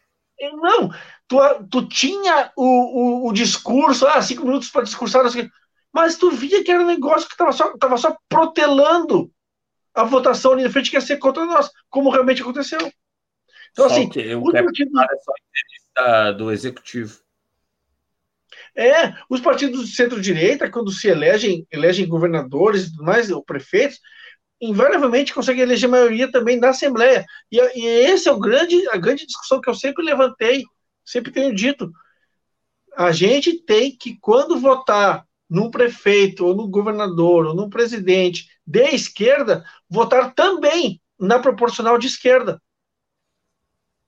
Não adianta nada eu votar no prefeito de esquerda e votar no vereador de centro ou de direita. Ah, porque ele é meu amigo. Não é teu, é teu amigo, cara, pode até ser, mas não é do teu campo ideológico. Esse cara vai depor contra ti o tempo inteiro, cara. E, e geralmente, Ulisses, o, cara que. A, a galera, por exemplo, a, os partidos de centro, eles têm muito isso. E, e, agora que o PT começou a se aperceber disso, né? É, os partidos de centro, ele tem aquela história. Ele, ele sempre tem um vereadorzinho furreca. Furreca mesmo, que, não, que a gente sabe que não vai se eleger. Em todo o bairro eles têm aquele candidato a vereador, dentro das igrejas eles têm, e aí que fica fazendo a, a comunidade votar para ele, né? E aí esses votos, eles inflam o voto daqueles que eles efetivamente querem colocar é, nas câmaras municipais, nas assembleias legislativas e por aí vai. Então, sabe, é, é, é, essa, esse fisiologismo, esse pragmatismo fisiológico do centro permite com que o centrão sempre tenha, o centrão, a direita, sempre tenham essa maioria, né, Ulisses? É, é verdade. Acho que foi bem didático aqui, um papo muito gostoso que a gente travou é, em relação a isso. Eu acho que a gente, sem querer, acabou respondendo aqui. É, um abraço. A gente, sem querer, acabou respondendo aqui é, é, o que colocou o Eduardo Lima, né? Não apoiamos aqui. Eu acho que o Ulisses Santos e eu temos pensamentos muito parecidos, né? É, a gente tem uma linha de esquerda é, é bem firme, bem. É, eu não gosto de usar o termo raiz, mas a gente tem uma esquerda. a gente é de uma esquerda bem mais para o caminho. eu vou radical, e aí a gente não aprova, não, né, Ulisses? É, é, Sabe, como a gente vou, sempre disse nessa conversa, é, a é. esquerda apoiar candidatos moderados, que por trás da na moderação tem outros é. interesses, né, Ulisses? É, na realidade, Eduardo, aqui Eduardo Lima respondendo para ele, ser ruim ou mal necessário. Cara, se é ruim, é porque eu sei que lá adiante, como tu mesmo disse há um tempo atrás, nesse mesmo debate que a gente está tá falando desde as 9 horas, o cara pode me golpear. Exato. Sabe? Se é mal necessário, eu sei que esse cara uh, ele vai, ele é, digamos, uh, volúvel, talvez, ou ele faz algo porque lá na frente ele vai me cobrar, vai me cobrar a, a, a como é que é, duplicata, como a gente chama, né? Exato. Tipo assim, Exatamente. eu te dei o voto, mas eu quero que tu me dê lá diante que eu estou precisando. Me nomeia, o, secretário, vou supor, de obras de viação vai ser meu, sabe? Entendeu? O, toma, o famoso toma lá da cá. Tu entra Cara, num jogo que não tem volta, né? Quando isso começa. Tá afim. quando você começa com isso, não tem volta. É como não, fazer pacto com o diabo. Ah, eu fiz um pacto. Tá é, é, é, como entrar pro narcotráfico. É. é. Porra, tu entrou, velho. Tu vai sair. Tu é vai sair. Coisa, Adriano. Ou na cadeia ou no caixão, mas mesmo na cadeia tu não saiu. Então tu só vai sair quando for pro caixão. Não tem perdão. Ah, ele, ele, quer, ele, quer, ele quer melhorar. Vamos tirar. Não, ele vai continuar lá dentro. É, é, não, não e, e, e, também assim, Adriano, se tu tá, se tu vai te aliar com essas pintas, usando uma, uma, um termo bem português, as pintas, só te, te aliar com esses caras, tu vai sabendo que eles pensam assim. Tu vai sabendo qual é a lógica de, de argumentação e de ação desses caras. Tu não pode te dizer inocente. Tu não pode dizer, ah, eu, oh, eu não sabia. Não, tu sabia. Cara, eu, eu tenho para mim, Adriano, uma coisa bem clara para mim. Pega o fulano de tal, Beltrano, e vê o histórico político do cara. Faz uma linha de tempo e vê de onde é que ele surgiu. O que, que ele já fez? Tu vai ver, cara. Tu vai, tu vai ver que tu vai numa aliança que se não é espúria, porque ela é oficial, é uma aliança que, te, que te vai te cobrar um preço alto lá, lá na frente. E às vezes, essa aliança é por 3% dos votos que tu ia conseguir, inevitavelmente. É uma aliança que tem um peso muito grande e uma necessidade muito pequena. Peso por quê? Porque ele vai me exigir lá na frente alguma coisa que eu vou ter que dar. E qual é a necessidade pequena? Porque eu ia conseguir esse percentual de, de uma maneira ou de outra para me eleger. Eu podia me eleger. Cara, eu, eu tenho muito claro para mim, tá? Vou contar uma história rápida aqui. Quando o Lívio se elegeu em 2002 para governador, precisava de um percentual que quem, aspas, deu para ele foi o PDT aqui no estado. A primeira votação que teve na Assembleia Legislativa para não votar o, a favor do aumento. Eu não me lembro se era, sei lá, do, dos, acho que da justiça, se não tem enganado, tá? Para remuneração dos caras. E que o Olívio vetou, o PDT votou a favor. Tá entendendo? É isso. E ali já começou, cara. Tá entendendo? Quer dizer, é, havia necessidade, talvez não houvesse, porque talvez se elegesse assim mesmo. Mas aí tu concedeu para o cara e o cara te deu o troco lá na frente. A primeira votação. Verdade. É isso. E aí, é jogo é, da política, né, cara? É o jogo. E aí, Ulisses, é, é, só para a gente poder caminhar no nosso programa, é importante a gente deixar claro que nós temos dentro do nosso campo político que defender com muita veemência. Você falou de orçamento participativo. Quero encerrar esse tópico para a gente poder caminhar nas últimas pesquisas que eu quero passar para vocês aqui, os últimos recados do programa. É, é importante a gente deixar claro que a gente precise, precisa apoiar e exigir dos candidatos do nosso campo político que coloquem na pauta orçamento participativo, conselhos populares, é, é, onde tem, no caso de São Paulo, tem subprefeituras, é, tanto no orçamento participativo, tanto nos conselhos populares, eu, eu gosto mais até da ideia de é, orçamento participativo é feito, sendo feito por conselhos populares, debatendo diretamente é, com a prefeitura, os parlamentares, e que tenham né, é, sempre esses cargos, mandatos eleitos e revogáveis. Né? É importante a gente se identificar é, e, e se identificar com quem já tem essa pauta e dos candidatos do nosso espectro político que estão bem posicionados para se elegerem, exigir né, que é, seja dessa forma, que é, haja os conselhos populares e que eles sejam eleitos é, e não nomeados e com mandatos que sejam revogáveis pela população, é a participação direta no orçamento, é, é isso que a gente imagina como sendo um governo popular. Se o governo não fizer isso, não é popular. Eu acho que o, o, Partido dos Trabalhadores, por exemplo, aqui em São Paulo, teve alguns mandatos e, e eram mandatos que tinha nomeação. Então, acho que a gente tem que avançar é, algumas casinhas no joguinho, como a gente diz é, é, na gíria, né? A gente tem que avançar algumas casas, a gente tem que é, estar para trás, na verdade, né? Eu sei que é meio maluco o que eu estou dizendo, mas a gente tem que esquerdar, né? A direita não fala endireitar, a gente tem que dar uma esquerdada na coisa é, para a gente poder retomar o caminho de desenvolvimento é, de baixo para cima, é, diferentemente do que está acontecendo no Brasil. Bom, é, vamos seguir em frente aqui. No Rio de Janeiro, é, voltando a falar de, de, pesquisas, depois desse preâmbulo enorme, mas muito esclarecedor aqui em relação a questões do nosso campo político, que é o campo da esquerda, é, a TV Jovens Cronistas, ela tem lado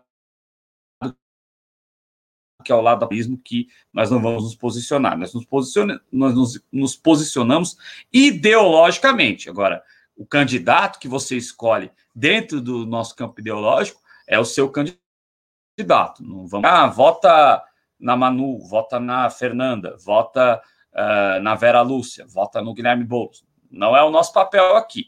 Nosso papel é esclarecer o que, que mobilizar, o que, que a sociedade precisa e qual que é o campo político que atende aos interesses políticos da população e não aos interesses corporativos. Mas o voto é seu. É, no Rio de Janeiro, é, o Eduardo Paes tem 33%, uma larga margem. É, na pesquisa do Ibope, pesquisa do Ibope, feita também entre 7 e 9 de novembro, é, o Crivella ainda aparece com 15%. Na pesquisa do Datafolha, ele já derreteu mais, é, já teria sido ultrapassado pela Marta Rocha, mas são metodologias, acho que diferentes, que estão aparecendo. É, a gente lembra de pesquisas de 10 anos atrás, era praticamente igual o Ibope Datafolha. Agora a gente está percebendo algumas diferenças. O Crivella ainda aparece com 15, a Marta Rocha do PDT com 14. A semelhança entre Datafolha e Ibope é que a Benedita da Silva aparece com 9. E aí tem gente acusando de que o Partido dos Trabalhadores é, não tem sido bem visto aí por estão é, minando o Partido dos Trabalhadores. É uma acusação que fazem, eu não, não gosto de entrar no campo da suposição, né? Mas é uma coincidência entre São Paulo e Rio. Benedita teria estacionado nos nove. Aí o candidato Luiz Lima, do PSL, com quatro, a Renata Souza, do PSOL, com três, o Bandeira de Melo, da Rede, com dois, o Ciro Garcia, que pontuava do PSTU em pesquisas anteriores, sempre aparecendo com 1%, dessa vez não pontuou. É, esse é o cenário no Rio de Janeiro. É, será que a Marta Rocha tem tudo isso, né? Vamos seguir acompanhando é, essa situação. É, bom, falamos do Rio de Janeiro. É, em Belo Horizonte, só efeito de registro mesmo. O Calil deve se eleger em primeiro turno, 62% dos votos na pesquisa. É, o Calil tem uma ampla aprovação. O candidato do Cidadania, João Vitor Xavier, tem 7%. A Áurea Carolina do PSOL tem 5%. O candidato do Bolsonaro, Bruno Engler, do PRTB, tem 4%. E o Nilmário Miranda, do PT tem 2%. O candidato do PCO, a Marília Domingues, tem 1% lá, PCO pontuando nessa pesquisa, e eh, o candidato do PSTU, o Wanderson Rocha, não chegou a atingir 1%. É, Ulisses? Adriano? Não, eu queria comentar uma coisa, uh, uma pesquisa que seria interessante fazer. A que, a que se atribuir, por exemplo, esse percentual tão eu acho que esse percentual do, do Calil em, em, Belo Horizonte é, ele é único no Brasil. Eu não vejo em, outro, em outra capital qualquer um percentual tão, tão discrepante, tão uh, acachapante de votos para um candidato, no caso. É, em Florianópolis, é, teve pesquisa aí que chegou a dar com 57 também, né? Para o candidato da direita, infelizmente. Mas, não, o que eu me refiro é o seguinte: será que esse percentual do Calil não, não é atribuído, não se pode atribuir a atitude dele em relação à Covid, porque eu lembro que ele foi um dos caras que, primeiramente, uh, agiu com força, né? No sentido de quarentena, de fechar, de isolar e tal. De repente é um pouco e, isso. E, e, e, uma atitude diferente da que foi tomada no Estado com o Zema, né? Isso, então, Belo Horizonte, é, Belo Horizonte destoou de todo o Estado e, e demonstrou ali é, é, tipo é, o antinegacionismo, né? Exato, Se o Estado exato. era o grande exemplo do negacionismo, Belo Horizonte conseguiu né, ser uma ilha dentro do estado de, de, de, uh, de, de Minas Gerais, nesse sentido. Assim, e aí, eu só lamento, o, o, o Calil, ele, ele começou no PHS, né? Eu nem sei se esse partido existe ainda, acho que não existe mais. Eu acho é, não. E aí ele migrou para o PSD de dado, né? Que é o partido de centro, o partido do Kassab, né? Talvez, eu acho que ele deveria ter migrado para um partido, não vou dizer de esquerda, porque ele não é de esquerda, mas um partido Sim. mais neutro, por exemplo, a Rede, né? Eu acho que ele deveria ter migrado para um partido que não é o partido do Kassab, né? Mas assim, eu respeito o Calil, tem uma grande aprovação. Eu não vou julgar o povo de BH por estar. Tá, eu gostaria de ver um segundo turno entre o Calil e a Áurea. Não que a Áurea fosse vencer, né? Mas é, para que a gente pudesse ver as propostas da Áurea, mas assim, é, é sabe, é, a população de BH tem motivos para aprovar o Calil lá. Só para efeito de comparação, uh, desses candidatos para a prefeitura de BH, algum deles é do Novo? Ah, Sabe deixa dizer? eu. Eu vou ver pra aqui. Comparação, porque aí tu pode uhum. comparar as atitudes em relação ao Covid dos dois, né? Sim, eu vou.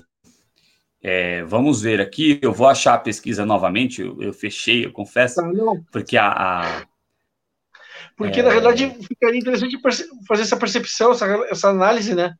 Porque ele. Eu me lembro da, das atitudes do Calil em relação à Covid, né? Agora, ele realmente ele tem um percentual de aprovação que isso é muito aprovação do, do próprio mandato, né? E da atitude dele, né? Exatamente, né? É, é importante observar, e você foi muito inteligente, porque é interessante traçar esse paralelo mesmo, porque é, o, o, o, novo também, né? O mandato do Zema também está em avaliação nessa campanha eleitoral. O candidato do novo é, tem 2% dos votos. Então, é, o Rodrigo Paiva o Rodrigo Paiva é o candidato do Novo, tem 2%. Então, é, é, isso demonstra o enfraquecimento do, do Novo, né? Que foi inflado pelo Bolsonaro, é bem verdade. Tanto é que é, é, é o candidato do Bolsonaro é, é, o Bruno Engler, do PRTB, e não o Rodrigo Paiva, do Novo. Mas isso demonstra que o Zema perdeu totalmente capital político. É, o Novo, nessa aventura ia... de chegar ao poder, já era lá em BH, né, Ulisses? eu ia tocar nesse assunto. Uh, o Novo não se elegeu, o Zema não se elegeu em 2018 por ser do Novo. Ele se elegeu, como muitos pelo Brasil afora, porque colou no Bolsonaro e não do bolsonarista. Se, se ele fosse só por ele, não talvez não chegasse nem no segundo turno. Agora, como teve aquela onda bolsonarista, onda de extrema-direita conectada ao Bolsonaro, evidentemente que levou ele, levou o, o Witzel no Rio de Janeiro, levou uma galera, levou um de, de arrasto. Agora, Mas é uma derrota, Ulisses, rapidinho, também para o Bolsonaro, não só para o Zema e para o Novo. Uma derrota com também para o Bolsonaro, porque o candidato, do, o candidato do, do Bolsonaro, o Bruno Engler, que o Bruno Engler é, repare, Brasil, nessa notícia, eu vou dar a bomba do dia, a notícia mais importante do dia. Bruno Engler, candidato a prefeito de Belo Horizonte pelo PRTB, né, o candidato do Bolsonaro, Bruno Engler, uma das figuras mais importantes da política mundial, não reconhece Joe Biden como ah, presidente eleito dos Estados Unidos. Agora então, o Biden não dorme mais devido à devido a, a, a, liderança política mundial, Bruno Engler não reconhecer que Biden se elegeu, Biden, infelizmente, não poderá tomar posse como presidente dos Estados Unidos. Não.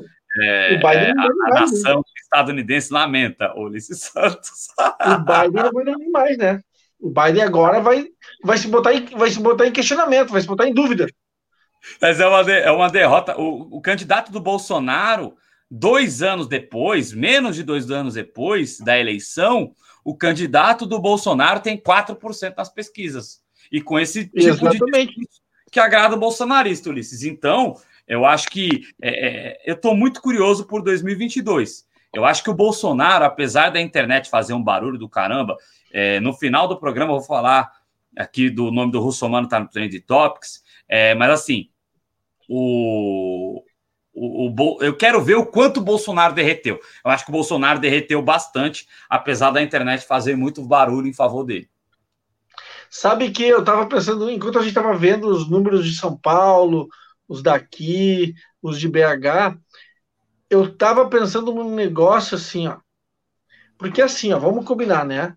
São Paulo, tu tem quem? Arthur Duval, tem mamãe, uh, uh, Joyce Halseman, tem, não sei se mais alguém mais que eu tenha me faltado da memória, mas enfim, esses dois pelo menos são figuras que se. Extrema direita, você fala? Isso, conectados ao bolsonarismo. É, e o Levi Fidelix, que é um zero à tá. esquerda, né? Um zero à é, direita. Não, mas, tipo assim, figuras mais re, uh, re, reconhecidamente bolsonaristas de, primeira, de primeiro momento, vou colocar assim, desde o momento, desde o começo, esses dois que eu citei, o Arthur Duval e a Joyce, que chegou, inclusive, líder, de, líder do governo e depois foi defenestrada. Uh, em BH, tu tem, como eu já falei, a conexão do, do, do Zema, que se elegeu devido ao bolsonarismo. Tem no Rio o Witzel, que se elegeu em relação, conectado ao bolsonarismo, que depois também se defenestrou. A minha pergunta, que, a pergunta que fica junto com, com a que tu, com o teu raciocínio em relação ao, ao derretimento do Bolsonaro, do Bolsonaro em, em, enquanto figura pública e política, é a seguinte: o quanto daquele grupo de políticos ou de pretextos políticos, de políticos, enfim, de, uh, oportunistas, colocar assim, que se elegeram naquela onda de 2018, quanto esses caras, quais desses caras vão se renovar, vão se manter, vão se manter, vão se reeleger, vamos dizer assim, porque eu posso, posso te afirmar agora, tá? Uh, tem figuras que vão se reeleger com certeza, porque assim, cara, no parlamento, uh, na, isso, na Câmara de Deputados. É, eu acho que no parlamento, né? é, é, eu acho que é mais fácil de, de se elegerem, né, por conta, né, é, da, da questão dos coeficientes eleitorais, da, da, das alianças mas que tem. Mas aí tu tem uma, uma questão do, da, do enfraquecimento político do Bolsonaro que traz esse pessoal para trás também. Traz, mas acho que o impacto maior vai ser na majoritária, né? Eu acho que para governadores, assim como já está acontecendo com para prefeitos, eu acho que eles vão perder bastante do capital político. Agora, eu, eu, eu compartilho da sua curiosidade. Eu quero ver é, é, o quanto de força eles vão perder, porque, por exemplo, o PSL era nada e virou um partido com um tempo considerável de TV, com inserções consideráveis de TV, por causa dessa regra que ila diretamente aos deputados, né? É, vamos ver quantas cadeiras eles vão perder, porque aí começa o derretimento também do partido, que vai ser importante é, para o Brasil. Eu fiz, eu fiz uma reportagem uh, para uma disciplina da faculdade sobre justamente isso, a ascensão do Bolsonaro e o fortalecimento do PSL. E aí eu fui pesquisar e tal, em, em sites de notícias, né, cara? Uh, o PSL salta de um, um deputado federal para 55, para 50 e poucos, 54, se não estou enganado, na, agora na, na atual legislatura, quer dizer, na Câmara de Deputados, né? Então, assim, cara, me parece claro que não, eu, eu posso estar. Eu, claro que eu estou aqui chutando, né, Adriano? Mas não me parece razoável imaginar que o PSL hoje iria conseguir manter esse, esse número de cadeiras. Sabe? Talvez, tipo assim, ele volte ao seu tamanho natural. Sabe? Reduza, perca as cadeiras que ele tinha, 50 e poucas, e volte a, sei lá, seu partido de. Porque antes não era partido, antes era um cara só, né? A discussão é ele com ele mesmo. Entendeu? Agora talvez mude para, sei lá, mude para outros. Agora, é, 2022 é uma grande interrogação, né, cara? porque 2022 tem muitos movimentos a serem feitos, inclusive com mais uma, mais uma geração, vamos dizer assim, de não políticos aparecendo por aí, tu sabe de que eu estou falando? Sim. Né? Ah, não, eu, não, eu sou eu sou um não político, eu sou um empreendedor, sabe, né?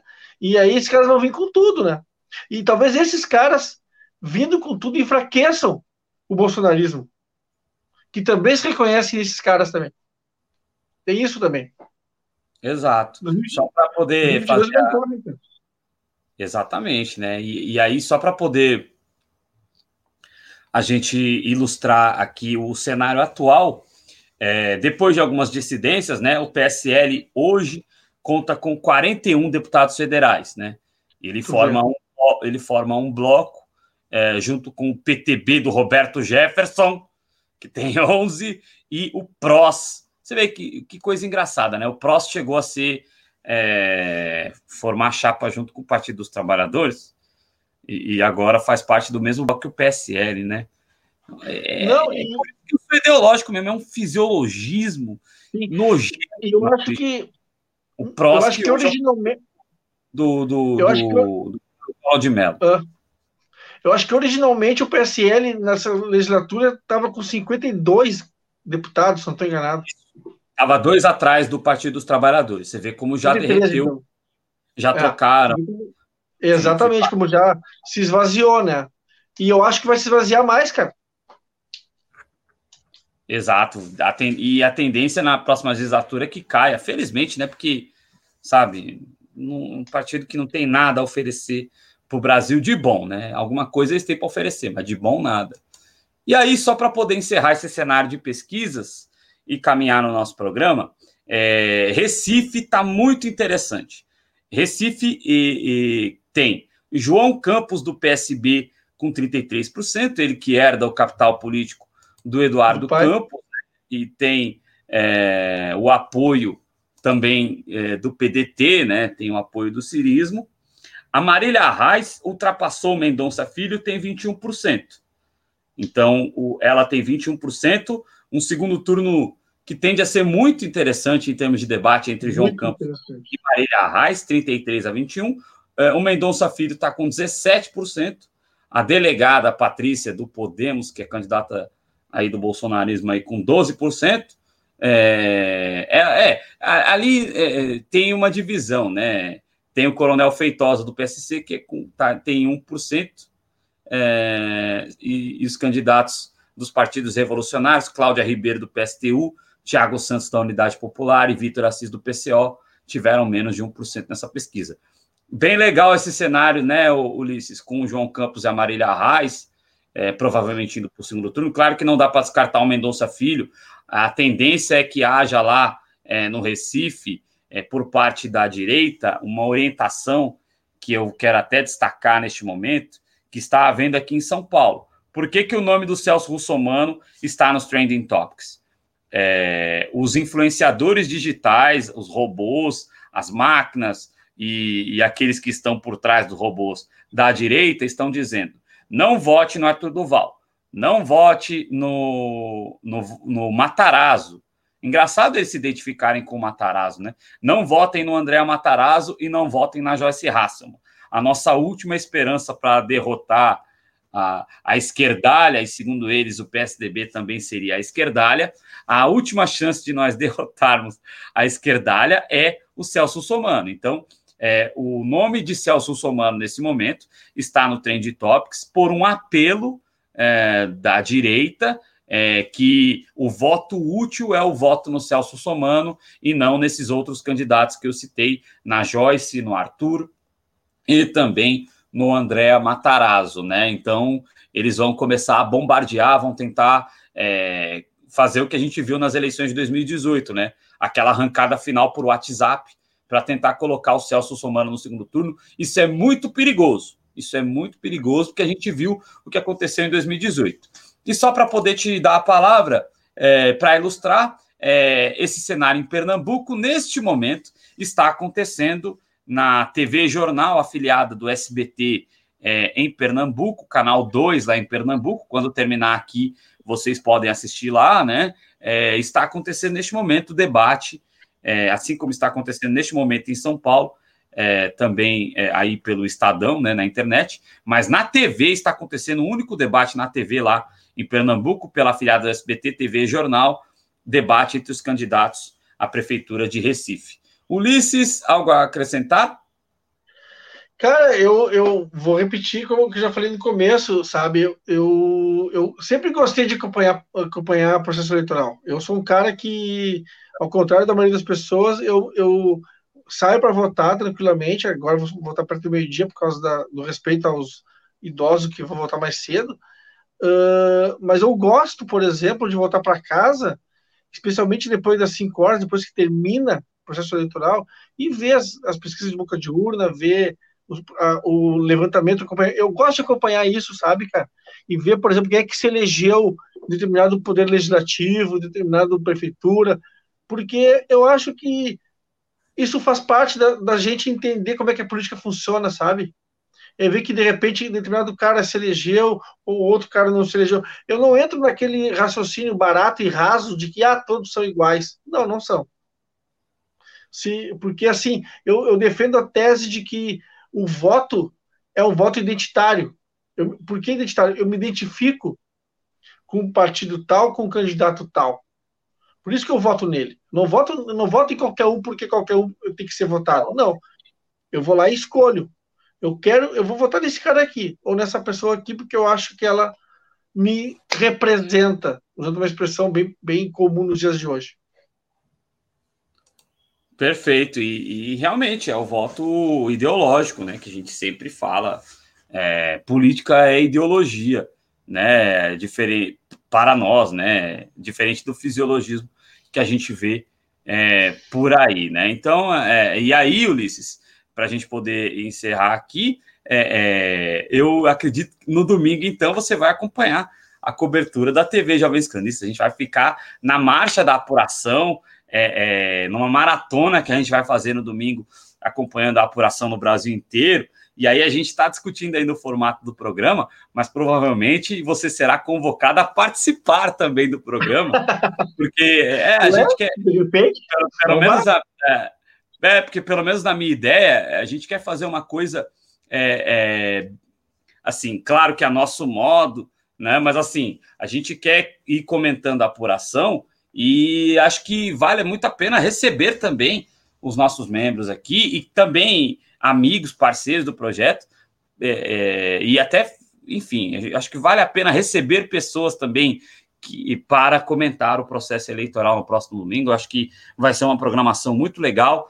Então, Sim. acabou ali o horário de votação, a gente está entrando no ar e vamos maratonar aí até a gente ter é, as eleições decididas aí, e aí quem, quem é, é, pelo menos no formato que eu estou na minha cabeça, eu estou falando aqui, mas nem está definido ainda, mas eu acho que galera vem entrando, saindo, que nem acontece, que nem nos tradicionais programas é, dos domingos de eleições. Mas vamos, vamos fazer uma coisa bem bacana, vamos pensar uma, uma coisa bem legal. É isso aí. É, Ulisses Santos, é, tamo junto, companheiro. É, muito obrigado por ter estado aqui nesse programa de hoje. Até passamos do horário, porque a conversa é muito boa. Quando a conversa é muito boa, ela vai que vai. E tamo junto, companheiro. Muito obrigado. Quero você mais vezes aqui no JC amanhã, cara. Muito feliz. Forte abraço, Adriano. Forte abraço pessoas que estão nos acompanhando aí pelos, pelas redes sociais aí. Foi um prazer, cara, ter substituído o Jonas aí nesse, nessa necessidade que ele teve aí, me, me chamou, me perguntou se eu podia. Eu falei, eu olhei e pensei, Posso, cara, dessa vez eu posso te ajudar. Mas assim, uh, se, quando for possível, se, se, eu tiver condições de participar, eu participo de novo. E vamos pensar sobre domingo com carinho. Um abraço, Boa. bom dia para todo mundo.